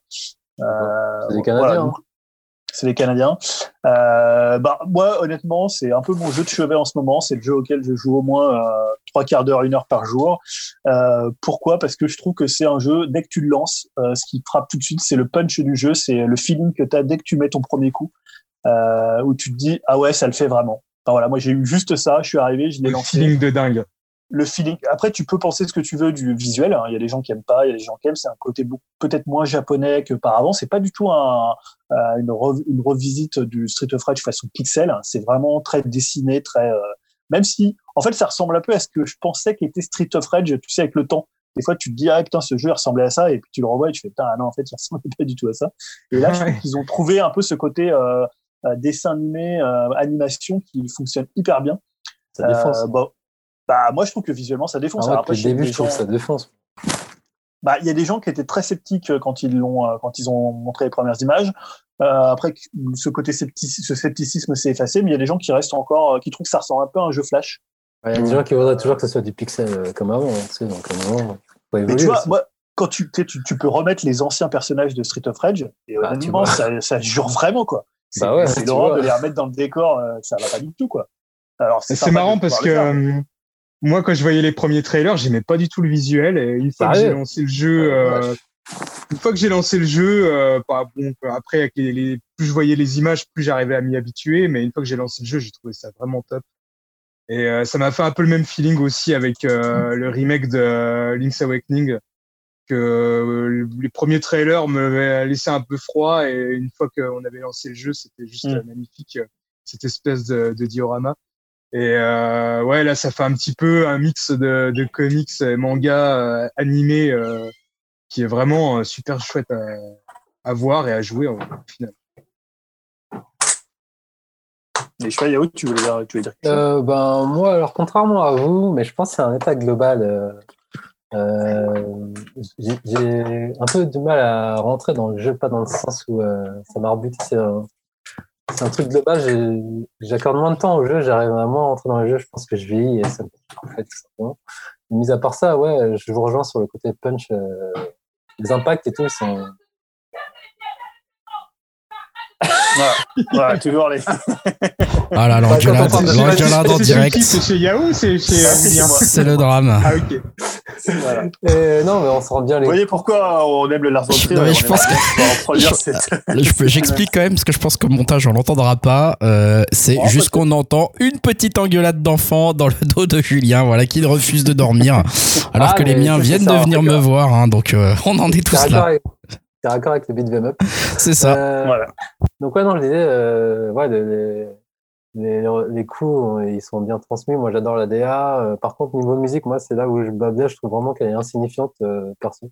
J'ai rien retenu comme euh, comme. Alors au début, je, au début, j'étais un peu d'accord avec toi, Yao, mais à force d'y jouer, je les trouve mortels en fait. Et, je me surprends même à les écouter sur Spotify quand je fais autre chose à côté et tout. Je les trouve vraiment mais ah, bah, moi, je trouve exceptionnels. Non, c'est vrai que quand tu quand... Koshiro, je trouve, euh, elle marque pas. Je pourrais pas te euh, retenir un niveau avec une musique, en fait, comme par exemple le 2 ou non, tu vois. Bah, ça, quand tu fais le jeu la première fois, tu les remarques pas forcément. Ouais, mais sont plus tu joues et plus c'est énorme. À part peut-être la musique de l'ascenseur euh, qui est tout de suite assez marquante. Mais c'est vrai qu'au fur et à mesure, moi maintenant, euh, j'ai fait, j'ai déjà fait le gel 2 3 4 fois. Euh, et franchement, tu, j'y trouve vraiment excellente. Quoi. Elles sont peut-être plus variées que dans l'original, mais il y a peut-être ah, voilà le, l'original était tellement marquant que c'est compliqué de passer après. Euh, non, moi ce que j'aime beaucoup dans le jeu, c'est que en fait c'est pas du tout là on a l'air de le présenter comme euh, un jeu un peu passéiste qui, qui recherche la gloire de Street of Rage, alors que c'est vraiment un jeu qui a à la fois compris ce que c'était le beat'em up 2D, le côté un peu euh, tu vois très immédiat, très apéritif du jeu, même si ça reste un jeu quand même assez difficile, rien que déjà en ah, mode normal. Le, Ah, pour le le mode normal, euh, il, est- il est pas évident, quoi. Ouais, parce que je fais un coucou à Terry de Level Max, de Level Max. euh, limite, j'avais son niveau de merde, tu vois, le gars qui termine jamais les premiers niveaux et je suis en dessous de lui. donc- Ah, j'ai mal pris, putain. Et limite, j'allais lui demander d'aide alors que c'est une quiche en jeu. Coucou Terry. Et donc voilà, ouais, ouais, il est dur le jeu. Mais surtout, en fait, tout dépend des persos, vu que moi, je trouve Axel ul- ul- ultra pâteau, mais toi, apparemment non, mais du coup, en terminant, tu débloques des persos. Moi, je préfère vraiment le gameplay de Adam pour l'instant. De la dame, ouais. C'est ça aussi qui est bien, chaque perso a son gameplay. J'ai pas encore Ouais. testé. Euh... Ah, Thierry, euh, Floyd. Celui avec les bras en acier, là, je sais Floyd. plus comment il fille, s'appelle. la fille, la Floyd. fille. ah, Blaze. Blaze. Blaze, bah, j'ai pas encore testé Blaze. Ah, moi, je suis un gros joueur de Blaze. Je joue qu'avec elle quasi. Et- Ah, moi, c'est aussi pareil, il faut- Blaze et puissante. Axel. Il faut dire aussi quoi, Axel, en fait, il a pas de dash. C'est moi, ça me manque les dash dans les beats. Donc, c'est pour ça, Adam, j'aime bien, il a un dash, tirer, elle peut Ouais. courir. Et donc, le coup de Axel, pour moi, la première partie, c'était ultra galère. Et là, je vais, je suis en train de refaire le jeu. Et franchement, avec Adam, euh, c'est le jour et la nuit, hein, pour moi, en termes de, de gameplay. Après, moi, ce qui est Mais bien, ouais. après, tu, tu peux combiner tes combos, tu peux aller jusqu'à je sais pas combien de, de hits. C'est ça qui est bien. Tu vois des vidéos de dingue, les mecs, ils enchaînent. Et, tu vois, les, enfin, les struggles, les coups, les, les hits. Et, Mais donc c'est dur, quoi, parce que- quand même. Oui et non. Oui non. C'est-à-dire Mm. que, en fait, honnêtement, euh, faut pas avoir honte de commencer en facile. Si tu joues à deux, moi je l'ai fait. Moi je l'ai fait avec ma fille. On a fait un run euh, complet. Euh, et pour le coup, à deux, c'est beaucoup plus. euh, on l'a fait en, normal. Et pour le coup, c'est beaucoup plus simple. Par contre, c'est vrai que quand tu es tout seul, des fois en normal, il y a, au début, il y a quelques niveaux. Après, ça dépend si t'as quelques. Parce que finalement, ça ressemble quand même aux originaux. Tu as ces côtés priorité d'écoute, tu as ce côté crowd control qui est obligatoire. Faut connaître les ennemis. Euh, après, euh, je- tu vois, euh, je pense que honnêtement, tu as tellement de, de modes de jeu différents et euh, tellement de façons de l'aborder que je pense que c'est un peu ouvert à tous les joueurs. Tu vois, je pense qu'il faut pas avoir peur d'y aller en se disant ça va être difficile. Tu, tu vas perdre quelques, tu vois, tu vas perdre des vies, des crédits, peut-être, euh, voilà, tu vas devoir recommencer quelques niveaux, mais tu as toujours envie de t'accrocher parce que tu te dis que c'est, tu, tu te dis jamais que c'est impossible en fait. Tu vois, t'as pas un Ah, jeu que c'est. je me suis dit en normal, putain, je vais jamais y arriver, moi, avec Axel. Ah ouais Mais justement, je, moi, j'encouragerais les, les joueurs qui voudraient commencer une partie de, de Streets of Rage de commencer en facile et euh, Ouais, c'est ce qu'il disait, ouais. ouais, de pas- voilà, ouais, de faire plusieurs runs euh, après en, en accentuant le. Avec ma fierté, je vais le faire en normal, moi. Après, Ouais, ouais, non, mais Et après, c'est juste pas si simple a- que ça. Il y a des trucs un peu, un peu, je suis un peu déçu, on va dire, c'est le niveau euh, diversité des, des PNJ, tu vois. Les ennemis sont pas assez diversifiés, je trouve. Et les boss, ils sont pas assez mémorables, surtout le boss de fin. Les boss, pas, euh, un peu lambda, je trouve, en fait. Bah, quand Ouais, même, les boss sont pas quand même, ouf. c'est des boss un peu plus lambda, et ceux-là. Euh, Mais bon, après, j'aime bien y revenir euh, juste en, en tant que complétiste, tu vois, pour essayer d'avoir des. Parce qu'il y a des notes pour les, pour les, pour les stages. Ouais. C'est chaud d'en avoir. euh, Bah, des S, quoi. Vous, vous avez déjà eu des S? Non, j'ai rien du tout. J'ai A, pas fait mieux que A. Ouais, pareil. Ah bah moi c'est B moi donc. Mais ce qui est pas mal, c'est en plus avec ce genre de jeu, c'est intéressant, comme je disais tout à l'heure, de regarder des vidéos de gars qui, qui maîtrisent déjà le jeu, tu vois, les combos que tu peux faire, tu dis, ah ouais, c'est hallucinant, quoi. De passer d'un ennemi à un autre, tu peux les enchaîner sans qu'ils touchent le sol, en fait. C'est ça qui est pas mal aussi. Ouais. Ouais, parce que contrairement aux originaux, qui n'étaient pas tellement des jeux de combo, là, on est vraiment presque Ah ouais, dans un beat'em up 3D. Hein. C'est-à-dire que tu peux, euh, tu peux faire des juggles, tu peux chaîner les combos pour, euh, enfin, linker les combos un peu comme dans un Bayonetta pour euh, pas perdre ton score de combo. Euh, et d'ailleurs, Ouais, il y a le score de combo, c'est toujours, faut savoir, est-ce que tu arrêtes ton score de combo pour récupérer les points et euh, espérer avoir une nouvelle vie, ou alors est-ce que tu continues? Alors que si tu te fais toucher, bah, ton, ton score de combo, enfin, il pète ton, ton nombre de combos. Donc, quand tu es vers les Ouais. 50-60, tu commences à te dire, ah, putain, là, faut peut-être pas que je fasse le con. Et euh, sachant qu'il y a toujours un ennemi qui va t'envoyer un couteau, qui va te mettre un petit coup, qui va te sauter dessus, tu vois, il y a toujours un truc. Ah non, c'est un jeu qui, qui est à la fois, enfin, qui est pas passéiste et en même temps, qui enfin, je trouve qu'il respecte l'original et qui apporte plein de nouvelles choses dans le beat'em up 2D, tu vois. Moi, j'avais fait Double Dragon Néon, qui était pour le coup euh, sympa, mais c'était vraiment un jeu euh, euh, qui, qui surfait, voilà, sur un peu la, la vague euh, un peu passéiste rétro euh, du beat'em up 2D, quoi. Alors que là, je trouve qu'il l'amène vraiment beaucoup plus loin et je trouve que c'est un des meilleurs épisodes de la série. quoi. Peut-être même le meilleur. J'avais fait, non pas le 3, j'ai fait le 1 et le 2. Mais non, non, ouais, c'est un super jeu et moi j'y reviens tout le temps euh, parce que t'as plein de trucs à débloquer. D'ailleurs, je sais pas s'il y a d'autres persos euh, jouables hormis les versions euh, Street of Rage 1, 2, 3 à débloquer euh, après Je Adam. suis pas Il y a sûr. d'autres. Ouais, Bah, tu je Non, crois je crois pas. hein. Parce Non, que quand tu vas en fait vidéos, dans. des. Ouais. T'as t'as pas Shiva, t'as pas le, le catcher là parce que Si, il est tu vas- Shiva, mais je crois qu'il est pas en. Si, je C'est en est. version de Street euh, Street 2. Ouais, c'est ça, il est en 2D. Il est en Ah, pixel, tu l'as pas en Il est version- pas t'as que en. T'as que 5 persos et je pensais qu'il y en avait plus en fait. Peut-être qu'il y aura plus tard, mais là, non. Euh. Peut-être, ouais. Mais du coup, vous refaites à chaque fois le jeu ou c'est des stages que vous refaites? Euh, le jeu, parce que moi là je suis dans le mode très difficile donc euh, je refais l'histoire en fait. je suis en mode histoire. C'est en mode mania ou très difficile? Non, non, c'est juste avant mania. Là, je suis. Euh, il y, a des, y a des niveaux qui sont assez durs, ouais. Vous avez déjà essayé le mode mania? Ouais, j'ai pas, bah, encore mis. Non. Pas du tout. Non, non. J'ai fait le premier niveau. Euh, ouais, j'ai eu du mal à, le, finir. Hein. J'ai réussi à finir le premier niveau. Un coup, il t'enlève la moitié de ta barre ou? Non, pas spécialement, mais t'as beaucoup plus d'ennemis, j'ai l'impression. Et en fait, à partir de très difficile, t'as beaucoup plus d'ennemis. Autant difficile. Ah euh, moi, je l'ai pas trouvé très difficile justement. Une fois que t'as fait le normal et que t'en as un peu chié et que tu connais bien les boss, le difficile il passe bien. Par contre, très difficile, euh, ouais, t'as beaucoup plus d'ennemis et t'as qu'une vie. Donc ça, mm. ça limite un peu le truc. Euh, tu peux en gagner, évidemment, mais euh, ouais, t'as qu'une vie. Ouais. Quand t'as une vie, t'as deux vies en fait. T'as un, un, t'as ta vie à zéro et ta vie à un. Mais t'en as pas deux euh, comme dans le, le, mode normal, je crois. Vous avez pas testé les modes en ligne alors? Si, moi j'ai fait le en ligne, mais ça, si, ça si, bah moi je, bah moi je joue autant en solo qu'en en multi en ligne avec des amis, quoi. Mais bon, pour moi, on va dire c'est le gros défaut du jeu, c'est que en online euh, on peut jouer que à deux et pas à trois ou à quatre. Et ça, je trouve ça vraiment dommage. Alors qu'en local, on peut. Euh, en local, on peut. Et ça, vraiment, c'est c'est un peu pénible parce que j'ai ouais. On va dire qu'on peut y jouer euh, en plusieurs en ligne si tu es sur Steam. Tu sais, il y a une fonctionnalité de Steam euh, qui fait que même des jeux qui sont. En fait, ça simule le local. Et, mais c'est en ligne. Très bien. Mais tu peux le faire sur PS4, Switch ou. Voilà, moi je joue sur PS4 et euh, j'ai deux amis qui ont le jeu aussi, donc euh, du coup, euh, bah, on alterne. Il y en a un qui joue tout seul et deux qui jouent à deux et tout. Enfin, c'est un peu. On a, ah, bon, après, on a, plusieurs, on a plusieurs parties en cours comme ça, mais bon, c'est vraiment dommage qu'on puisse pas jouer tous les trois en même temps ensemble. Le. Ah, tu joues en mode télé alors. Hmm. La petite question aussi bonus pour vous, donc c'est là vous jouez sur Switch tous les trois? Non, non, non, PS4. PS4 tous? Non, non, euh, Dim seulement. On est Dim est sur PS4 et nous deux on est sur Switch. D'accord, ok. Et alors combien ça coûte si ce jeu? 25. 25. Non, euh, prix de départ, je crois que c'était même pas 25, c'était un peu moins, genre 23. Tu vois. Ouais, 22, je crois. Je ok, 22, ok. franchement, il est bon. Donc, conseil à l'aveugle, quoi. On peut, on peut y aller, on peut, on peut mettre les 25 et on ne sera pas déçu, en gros. Bah, ah, vu, vu, le nombre d'heures qu'on a passé là-dessus, tous les trois, je pense qu'on peut, on peut dire que ça vaut le coup. Cool, cool. Bon, bah voilà, un bon conseil jeu vidéo qui devrait, en plus, j'ai l'impression, euh, si on a envie de se le farcir en mode mania, euh, j'ai l'impression vous vous donner quelques heures de fil à retordre devant vous et vous occuper pas mal encore pendant ces prochains euh, jours, voire prochaines semaines. Est-ce que, euh, question avant peut-être la fin, je ne sais pas, est-ce qu'on en a fini avec les conseils? Moi, je, voulais juste faire un petit point d'actu sur la next gen, euh, puisque en fait aujourd'hui, bah, on a eu quand même une. Est-ce que c'est une grosse annonce next gen? Je sais pas si vous avez suivi ça, puisque on a vu en fait, donc c'est Epic Games qui a montré donc le moteur Unreal Engine 5 avec euh, ce qui est un jeu sur PS5 puisque c'était euh, c'était montré comme ça. Donc c'était je crois que c'était euh, c'est Jeff Keighley qui Jeff Keighley qui, qui présentait ça. Et donc on a vu quelque chose qui ressemblait. D'ailleurs moi quand j'ai pris le truc en cours je croyais que c'était Tomb Raider. Donc en fait c'est un Tomb Raider mais ultra photoréaliste. Donc c'est vraiment une démo technique euh, qui montre à la fois les possibilités des consoles next gen autant la PS5 que la Xbox Series X et évidemment autant que le moteur Unreal Engine qui sera disponible en 2021 euh, mais voilà, je vous conseille, je sais pas si vous avez vu cette vidéo.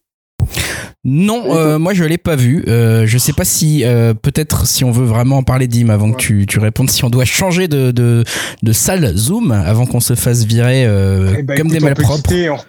Reprenons dans la, la, la, conversation dans la prochaine réunion Zoom sur cette fameuse vidéo Next Gen pour savoir si Dimitri l'a vu. Nous Revoilà, euh, pardon, on a coupé à cause de Zoom, on le disait, et on disait, on attendait de savoir si Dim avait vu cette fameuse vidéo pour en parler éventuellement avec Julien ou que Julien nous en dise plus. Donc non, il n'a pas vu la vidéo. voilà, tu réponds à sa place, merci. C'est tombé tout à l'heure. Euh, ouais, c'est ça, c'est assez short. Vas-y, dis-nous Julien. Donc voilà, ce qu'on voit, c'est simplement une sorte de Uncharted Tomb Raider, mais vraiment complètement photoréaliste, euh, à part peut-être le personnage de face, mais tous les décors euh, D'ailleurs, comme je disais quand je l'ai vu, moi je croyais que c'était Tomb Raider. Et je me suis dit, ah, c'est bizarre quand même ce Tomb Raider euh, un peu sans DA, tu vois, parce que c'est un côté un peu brut, c'est très démo technique, c'est-à-dire ça va te montrer bah, les éclairages que vont permettre la next gen, euh, la possibilité de voir le, le, champ de vision que ça offre. Il y a une scène notamment où, euh, où le personnage fait un bond vers l'avant. Et euh, voilà, tu te dis ce que vont être les prochains jeux. Alors c'est même pas pour euh, la sortie de ces consoles-là, c'est plus sur l'horizon 2021, 2022, 2023. Euh, et je pense c'est un peu ce qu'il fallait pour que les gens euh, se hype pour la next gen. Alors peut-être que c'est mensonger parce que évidemment c'est une vidéo technique, Donc t'as pas de direction artistique très poussée, t'as pas d'IA, t'as pas de, t'as pas tout un jeu derrière qui fait que jamais un jeu peut-être ressemblera à ça. Mais je pense c'est ce qu'il fallait pour que les gens se disent ah ouais en fait il va y avoir un gap entre cette génération euh, et la prochaine. Euh, tu vois, un peu comme à l'époque, on avait vu, euh, bah, je sais pas, la vidéo de Zelda, euh, enfin la vidéo de, c'était euh, à l'époque, je sais plus à quelle époque c'était ça, cette vidéo de, tu sais, de, de Link dans dans un grand château. C'était peut-être avant Twilight Princess, peut-être, je sais plus. Faut revérifier les dates. J'ai un trou de mémoire là. Ouais, c'était époque GameCube, ça, non? Époque GameCube, ou même la vidéo, la première vidéo de Breath of the Wild, euh, voilà, qui ah, pas forcément. Ouais, voilà, ouais.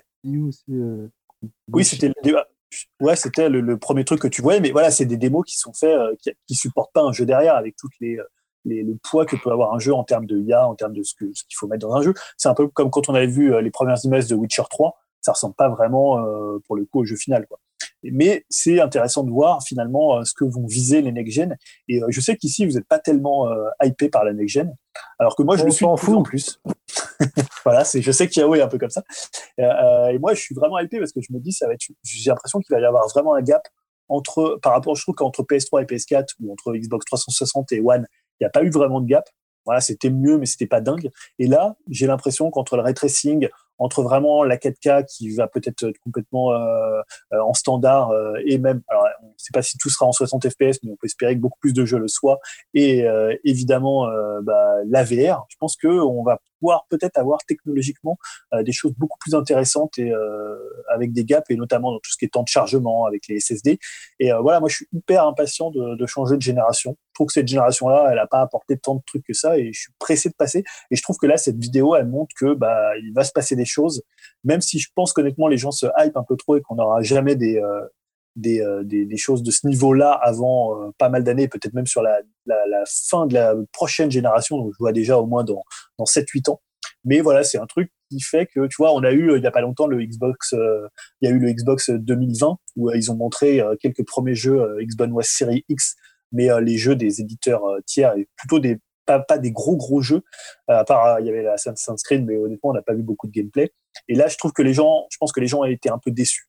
Alors que là, c'est vraiment le type de vidéo pour te hyper en te disant, ouais, ça va être dingue. je vous conseille d'aller la voir parce que c'est.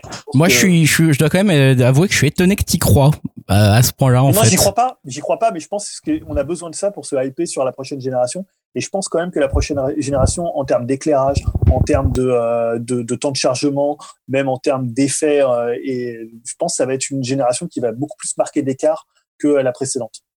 J'y crois pas du tout, mais c'est juste, je me dis que ça va être plus important en termes de gap technique. Bah, on espère, mais ouais, comme tu dis, je pense que ce genre de vidéo, il faut s'en méfier comme d'un Watch Dogs euh, annoncé à un, à un E3, quoi. Tu vois, c'est c'est le genre de truc. Euh, il faut il faut rester très très prudent et et je pense que entre une volonté euh, technique de pousser une machine à bout du truc avec tout ce qu'on sait faire mm. aujourd'hui et faire une vidéo, c'est c'est tout à fait faisable. Hein. Tu tu sors tous tes logiciels de 3D ouais, plus à la pointe et tu tu tu chiades chaque image comme pourrait le faire un Pixar où il font un rendu qui dure par image 386 euh, heures et en fait euh, en les mettant bout à bout ça fait un truc complètement dingue. Mais euh, ça veut pas dire que tu auras ça en, real time et en avec tout ce que tu dis par derrière quoi. Donc moi je suis extrêmement méfiant de ça quoi je suis, alors, je suis totalement d'accord avec toi sauf que là c'est vraiment présenté comme étant une démo technique d'un moteur et pas du tout comme Dog ou comme Motorstorm à l'époque ou comme Killzone où on te dit ah ouais tiens ça ressemblera à ça tes jeux là c'est simplement un test technique euh, avec plein de points précis qui te montrent l'évolution que euh, vont pouvoir avoir et que vont permettre les nouveaux moteurs et les nouvelles, euh, les nouvelles machines. Mais honnêtement, voilà, pense que peut-être les gens vont trop se hyper en disant les gens, les jeux vont ressembler à ça. Non. Alors que là, il n'y a aucun jeu derrière. Enfin, on pense pas, même si c'est Epic Games. On pourrait dire Epic Games maintenant ils font aussi des jeux. Euh, enfin, ils ont toujours fait. Mais euh, non, non, voilà, là c'est vraiment une démo technique, donc c'est présenté tel quel. Donc si les gens se hype, bah, ça sera un peu leur faute. Tu vois, si à la fin ils disent bah non, nous c'est pas ce qu'on a eu alors qu'on nous avait vendu ça, on leur vend pas ça. c'est un moteur technique, donc on sait que derrière il n'y a pas toute la logistique d'un jeu avec euh, l'IA, avec la DA qu'il faut, avec euh, le gameplay, avec les voilà toutes les contraintes que, que, impose un jeu quoi. Mais je pense que c'est ce que les gens avaient besoin pour un peu se hyper sur la next gen en ce moment quoi. Oui, c'est sûr que ça fait jamais de mal. Maintenant, il nous reste encore quelques mois avant de vraiment euh, avoir la next gen chez nous, quoi, concrètement. Donc, on aura aussi un peu le temps d'oublier ces images peut-être et de revenir à la réalité lors des premiers, euh, des premières vidéos euh, live des jeux. ça va nous, en tout cas, c'est c'est pas mal, effectivement, de, de pouvoir avoir un peu des infos. Moi, je suis curieux. Maintenant, j'ai envie d'aller voir cette vidéo qui, j'imagine, traîne sur les réseaux sociaux. Je voulais parler de ça parce que je vous sens un peu blasé sur la next gen, donc je me dis, comme je suis un peu le seul. Ah, comme ça, tu pourras jouer à Red Dead Redemption 3, c'est ça? Ah, Je pourrais jouer à Red Dead Redemption version, euh, version next gen. Ah, je suis en train de regarder la vidéo dont tu parles. Alors, c'est un peu dégueulasse en termes de DA, on est d'accord. Hein, c'est pour, pour les gens qui n'aiment pas trop le photoréaliste, tu vois. c'est pour les graphiques Word, c'est qui. Complètement. C'est devant les, les, les graphismes. Ouais, mais si tu regardes l'histoire des consoles, ça a toujours été le cas, tu vois. Il y a toujours eu. Ouais, mais je pensais vraiment que plus ça avançait, plus les gens ils s'en foutent. Mais non, en fait, il y a toujours des gens qui. Ah non, ils s'en foutent pas, les gens. Non, mais non, quand tu vois tous les débats qu'il y a entre quelle est la plus puissante entre la PS5, est-ce qu'elle a le RDNA 2, est-ce qu'elle l'a pas. Le grand public, euh, les trucs un peu artistiques, pixel art, tout, tout, ils s'en foutent. Hein. Ils veulent vraiment du, euh, que ça envoie du lourd euh, au niveau graphisme. Ouais. Ouais, mais en même temps, pourquoi pas aussi, aussi Tu vois, quand tu as des consoles puissantes, moi je suis un peu sorti de ça, mais euh, parfois pour c'est très bien, c'est pas mal. Quoi. faut faire les deux en même temps. Démo, quoi. avoir une machine euh, qui fait, qui fait les deux. Donc, du coup. Euh. Ouais. Ah ouais, complètement. Il y, en a, il y a eu des fois, et, maintenant les jeux en, termes de DA, il y a quand même des trucs assez dingues, même au-delà de la technique, quoi. Mais je trouve ça bien parce que je pense que là, il y avait un peu trop de, tu vois, les gens se disaient, mais qu'est-ce que ça va être la next gen? Et là, tu vois, tu as une espèce de, comme une espèce de note d'intention de ce que ça pourrait être. Ah, mais est-ce qu'il y a des gens encore qui se souviennent de Order, euh, je sais pas quoi, sur PS4 et. C'était ouais, il y en a qui en parlent Xbox, les jeux, comment il s'appelait le Beat Rise. Rise, voilà. Ouais. Ah, mais ça, c'était des vrais jeux pour le coup. Ouais, mais c'était aussi des démos, quoi. Ouais, mais moi, je parle plutôt quand on avait vu, tu sais, les démos de Motorstorm, de Killzone, euh, où là, c'était vraiment du bullshit, quoi. Et ils avaient dit, ah, ça sera comme ça. Voilà. Bah, là, je pense que les gens, ils peuvent plus trop. Euh, les éditeurs, c'est compliqué de prendre les gens pour des cons maintenant. Tu as beaucoup plus de sources d'informations, de gens qui sont Il y a un sacré passif là-dessus. Hein ouais, voilà. Donc, euh, non, voilà, je vous conseille d'aller la voir. Euh, vous, dire, vous pourrez nous dire ce que vous en pensez, si ça vous a fait rêver. Je pense. Après, c'est aussi peut-être une question d'âge. Je pense que dans les gens avec qui on discute sur euh, Discord, tu vois, les gens sur Discord, ils sont un peu plus, voilà, ils sont un peu aussi pas forcément blasés, mais ils sont un peu plus méfiants, quoi. Un peu quand t'as l'expérience. Ouais, on sait très bien que c'est du, voilà, quoi, du bullshit. Enfin bref, moi, je trouve ça, c'est sympa, mais ça me fait pas du tout réagir ce genre de truc. Euh. Moi j'avoue que je pense pas que ça, quoi que, quoi que cette vidéo montre, je l'ai pas vue et je, je suis pas en train de la regarder, mais je pense pas que ça me hypera beaucoup sur la next gen, euh, bah parce que déjà je constate que actuellement je joue pas tellement à la gen euh, actuelle, dans le sens où bah je joue oui à la Switch, mais je joue pas à la Switch parce qu'elle a des capacités graphiques monstrueuses quoi. Bah je joue à la Switch en utilisant ses capacités graphiques les plus basses concrètement. Donc voilà, donc j'en ai un peu rien à foutre du côté technique, j'avoue, pour le moment. Euh, c'est pas un truc qui me, qui me branche et qui, que je recherche. Et puis, bah, de toute façon, comme l'évolution de nos vies d'adultes l'ont montré, euh, globalement, le temps de jeu vidéo est quand même compliqué euh, à, à caser. Euh, sauf pour Dim qui fait un geste de la main de type ouais ça va moi je m'en sors. mais euh, non mais de temps en temps on peut on peut dégager du temps pour des jeux on peut en avoir mais quand même plus globalement c'est c'est plutôt une tendance globale à la, à la baisse du nombre d'heures jouées.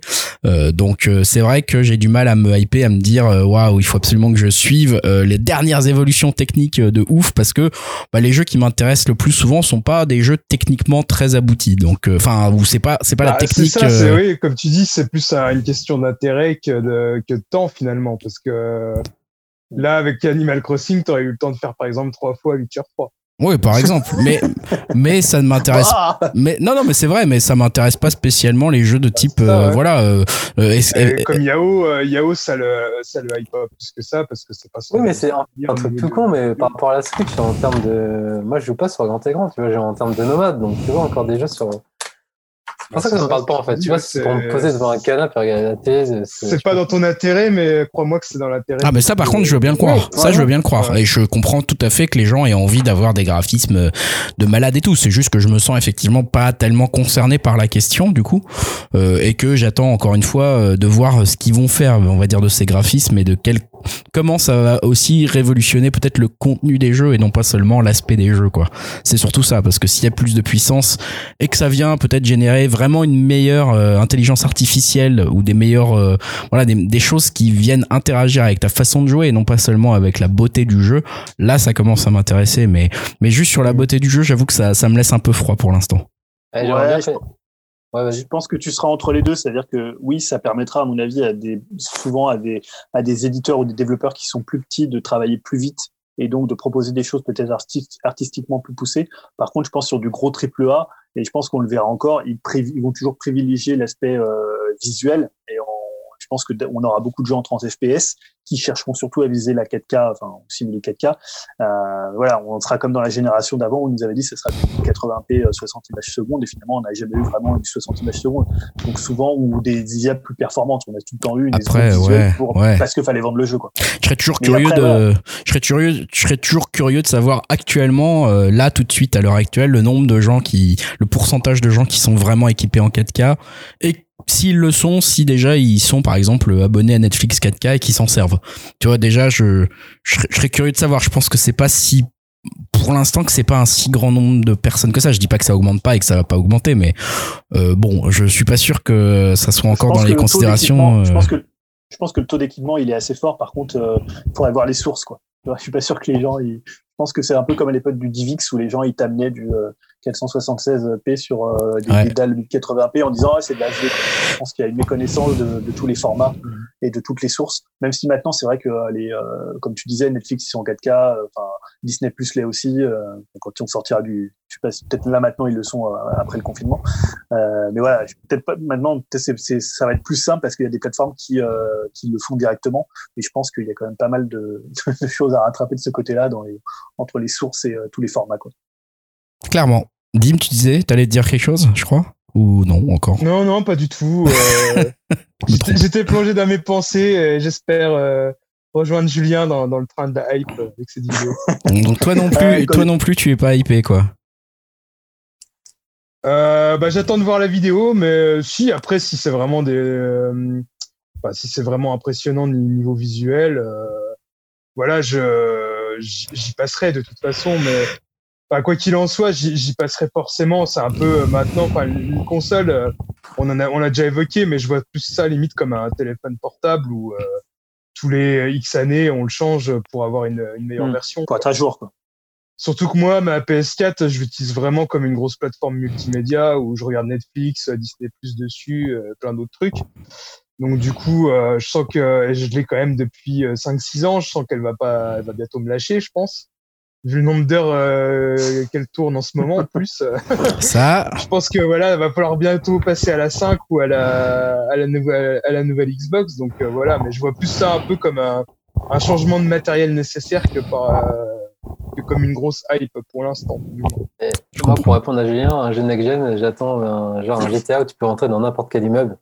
Ah, ce serait cool. voilà. Ah, Le vieux fantasme. ouais, ça, ça serait pas mal. Bah, dans Red Dead, tu peux pas. le faire, parce qu'il y a beaucoup moins de, de, de, de bâtiments. Enfin, c'est pour y avoir une maison dans le jeu, merci Julien. Euh, C'est ça ta solution. euh.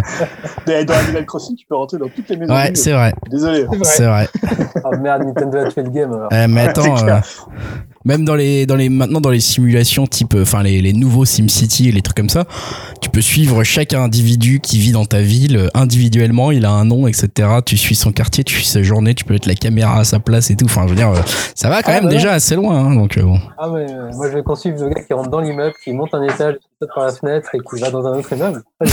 Qui saute par la fenêtre de type euh, pour en mettre fin à sa vie ou pour, pour un continuer peu, à bosser. ouais. ouais. Ah ouais, euh, on est toujours dans la thématique Upcast. Hein, bienvenue. Non mais je, non, par contre, juste un truc, je voulais savoir que tu parlais de, enfin de, tu voulais savoir le nombre de gens qui sont équipés en 4K. Moi, j'aimerais savoir le ratio des gens qui ont, entre guillemets, tu sais, qui ont, des enfants et qui ont quand même du temps à consacrer sur des jeux. euh, Ouais, ouais. euh, bah, Xbox ou Play- PS4 parce que quand même, euh, je trouve euh, la cible des jeux vidéo, elle est quand même assez âgée, tu vois. Ouais. Bah, je pense qu'il compte le, il compte sur le fait que les gens s'équipent dans la console et qu'ils s'achètent un, enfin, que ça reste, je, pense, je sais pas, mais j'ai l'impression quand même que le, le, les jeux vidéo, ça reste, quoi qu'on veuille le dire, euh, aussi un truc où il y a beaucoup de la cible qui achète un FIFA par an et c'est tout, quoi. Enfin, il faut pas oublier qu'il y a une partie des joueurs de jeux qui sont, euh, enfin, je parle sur console, qui sont euh, uni-jeux, quoi ils ont un jeu et ils y jouent et ils en achètent peut-être un par an, peut-être même un peu moins qu'un par an. Et il faut pas oublier que ça représente une partie de la, de la cible aussi des, des, des, joueurs de console, quoi. Et les, les, plus gros joueurs, je pense, ils achètent une tablette pour les mômes pour qu'ils voilà, ils leur foutent la paix ou, ou, un, ou, un, congélo, ils les mettent dans le congélo et puis voilà. Allez hop là, voilà, c'est problème réglé là. Euh, Qu'ils s'emmerdent. Bah après, j'attends de voir aussi par euh, la place des indés c'est toujours le contraste entre les, les AA, les triple A, tout ça, et la place des avec un nouveau, avec une nouvelle plateforme, tu vois. Qu'est-ce qu'ils vont proposer Est-ce que ce sera toujours entre guillemets, tu vois, la même recette ou les mêmes recettes graphiques ou ça va J'ai l'impression que les indés ils sont vraiment trouvé une grosse place sur la Switch et euh, beaucoup moins maintenant sur euh, PS4 et Xbox. Alors, je sais pas si ça sera pareil sur la même euh, sur la nouvelle génération. Enfin, je me trompe peut-être. Hein, J'ai peut-être une mauvaise vision du marché, mais j'ai vraiment l'impression que les, les indés, c'est vraiment la Switch. Et... Ouais, je pense qu'ils sont partout maintenant, les indés. Hein. Je pense que les, les, les, façons de bosser font que tu peux sortir un jeu sur toutes les plateformes. Et je pense que dans le futur aussi, les, les futures plateformes sont, seront encore plus simples, à mon avis, à, à, à, programmer. Enfin, pas à programmer, mais elles offriront beaucoup plus de facilité pour des, pour des petites équipes. Euh, non, alors c'est vrai que sur Switch, il y a beaucoup d'indés parce que surtout, ça se vend. Euh, ouais, voilà, ça se vend plus sur Switch. Quoi, t'es moins noyé dans la masse du triple A qui, tu vois là, mais euh, je ouais, mais en même temps, quand tu prends en connement une PS5, tu t'attends pas, enfin là, je rentre dans les clichés, tout ça, mais forcément à jouer, enfin, tu dépends du type de joueur, mais quand tu prends une PS5, tu vas prendre pour le côté, on est d'accord pour le terme technique et le côté graphique, pas forcément pour jouer un, un jeu dessus. Enfin, moi, je, pas que, mais je pense, je, pense aussi qu'un gros gamer, euh, il est aussi euh, autant attaché à des gros triple A qu'à des petites expériences indé. Donc les deux, les deux peuvent coexister. Hein. Après, ah, pas le contraire, mais je suis curieux de voir ça avec une PS5, une Xbox. Après, les indés, c'est quand même aussi influencé par la politique derrière de, de, la plateforme quand même, parce que les indés ont, ont quand même un peu, je sens mauvais jeu de mots, switché d'une plateforme euh, à l'autre. quoi. Au début, ils étaient vachement sur Xbox, puis ensuite sur PlayStation. Maintenant, ils sont plus sur Switch parce que aussi ils ont eu des kits de développement assez tôt et que c'était facile de les développer. Euh, je pense qu'il reste encore une possibilité que même dans la prochaine génération, euh, les indés entre guillemets soient plus sur une plateforme que sur une autre. Même si ça veut pas dire qu'ils seront absents d'une plateforme. C'est un peu comme mm. aujourd'hui, ils sont peut-être plus sur Switch que sur les autres. Ça veut pas dire qu'ils sont absents des autres, mais il y a quand même un peu le winner des indés euh, sur Switch en ce moment, quoi. Ils sont plus mis en avant sur. ouais, c'est ça. Switch. Faut dire qu'il y a moins de jeux Nintendo. Ouais, t'allais dire autre chose, Julien, excuse-moi. Non, c'est juste ça. Ils sont plus mis en avant et peut-être euh, ils, sont plus noyés euh, côté. Euh... C'est vrai qu'Xbox a un peu arrêté ce, ce, côté. On met les indés en avant. Xbox, ils ont tout arrêté de toute façon. c'est ça. Xbox, ils ont tout arrêté.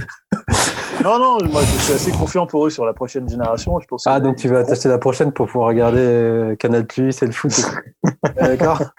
Et je l'achèterai évidemment, mais je pense qu'ils seront mieux, ils seront, ils vont mieux partir que ce qu'ils avaient fait avec la One. C'est pas très dur, mais euh, voilà, je, je pense qu'ils ont acheté des studios, ils ont peut-être compris ce qui allait pas, et euh, je pense que la, la série X va être à mon avis une console assez intéressante. Mais on verra ça va, ça va marquer la fin de notre euh, débat, je pense, bah hein, sur les, les, jeux vidéo et sur le podcast euh, plus globalement, à moins d'une autre surprise, d'un autre conseil qui vienne de l'espace euh, que je n'attends pas. Il n'y a presque plus de batterie, donc sais pas, ça tombe bien. Julien, est encore énorme. Hein. Comment, excuse-moi, de Julien, est encore bien fourni. Non, non, j'arrive à la fin de la batterie. C'est bien, c'est bien. Bon, on va s'arrêter là. De toute façon, peut-être si tu as le temps avant que ça raccroche, est-ce que tu veux nous faire un petit choix musical pour la fin? Et si ça coupe avant, bah, ça sera quelqu'un du tout. Ah bah parfait. Bah moi, je eh bah, Dim, allez, c'est parti. Allez, super. parfait. Euh, il y a un nouvel album de Igor qui est sorti. Alors Igor avec trois, trois R. Igor, c'est un DJ euh, de Strasbourg. Alors, un DJ qui mélange euh, métal extrême, euh, électro, musique orientale, euh, du bal musette. Euh, C'est un peu particulier. Ouais, ouais, ouais. Moi, j'ai déjà tenté, hein, et c'est pas mal. Hein. C'est pas mal. Et c'est au moins, voilà, c'est euh, du jamais trop entendu euh, ailleurs, on va dire. C'est vraiment euh, original. Sur scène, il est aussi accompagné par un batteur, un guitariste, un chanteur et une chanteuse, et c'est vraiment original. Même au niveau des chants, j'ai l'impression que c'est un peu une chanter dans une langue un peu inconnue, c'est un peu vraiment bizarre, on va dire. Donc voilà, c'est, je pense qu'il n'y a pas trop de juste milieu avec ce, cet artiste-là. Soit on aime, on aime, soit on déteste. Donc je vous laisserai libre d'en juger. Alors je sais pas encore quel morceau je vais choisir. Je t'envoie très rapidement. On verra en fonction de ce qui est dispo sur YouTube, hein, de toute façon, globalement. Et dis, est-ce que Igor, c'est la relève de Boris? ah, ah Boris, Boris il y avait peut-être un petit côté électro, mais c'est pas tout à fait le même style. et c'était plus camping que belle musette. Hein. mais là, j'avoue que tu nous as intrigué avec ton belle musette, Dim, hein, euh, très honnêtement. Euh, eh ben, on se met un petit morceau d'Igor, alors pour finir. Ah, bah, il y, a y a même un morceau qui s'appelle, je crois, euh, Musette Extrême ou quelque chose comme ça. Il y a un oh, morceau qui s'appelle Kung Fu Chèvre. ça a l'air d'être euh, bien barré. Oui, oui, oui. bah, on attend vos retours sur Igor et sur tout le reste euh, de ses conseils. Bah, du coup, vous l'avez compris sur webcast.fr dans les commentaires si vous voulez, mais surtout, du coup, dans les commentaires ou, ou, sur Twitter directement, demandez-nous un petit accès euh, au Discord et vous pourrez euh, venir discuter un petit peu bah, aussi avec les autres auditeurs hein, qui ont toujours, bien sûr, plein de bons conseils et plein de bonnes remarques constructives dans le Discord. Donc, n'hésitez pas à venir nous faire un petit coucou et, et on en reparlera à ce moment-là et on vous dit entre, entre temps euh, à bientôt pour le prochain numéro confiné ou pas. Salut, à, tous. Salut tout le monde.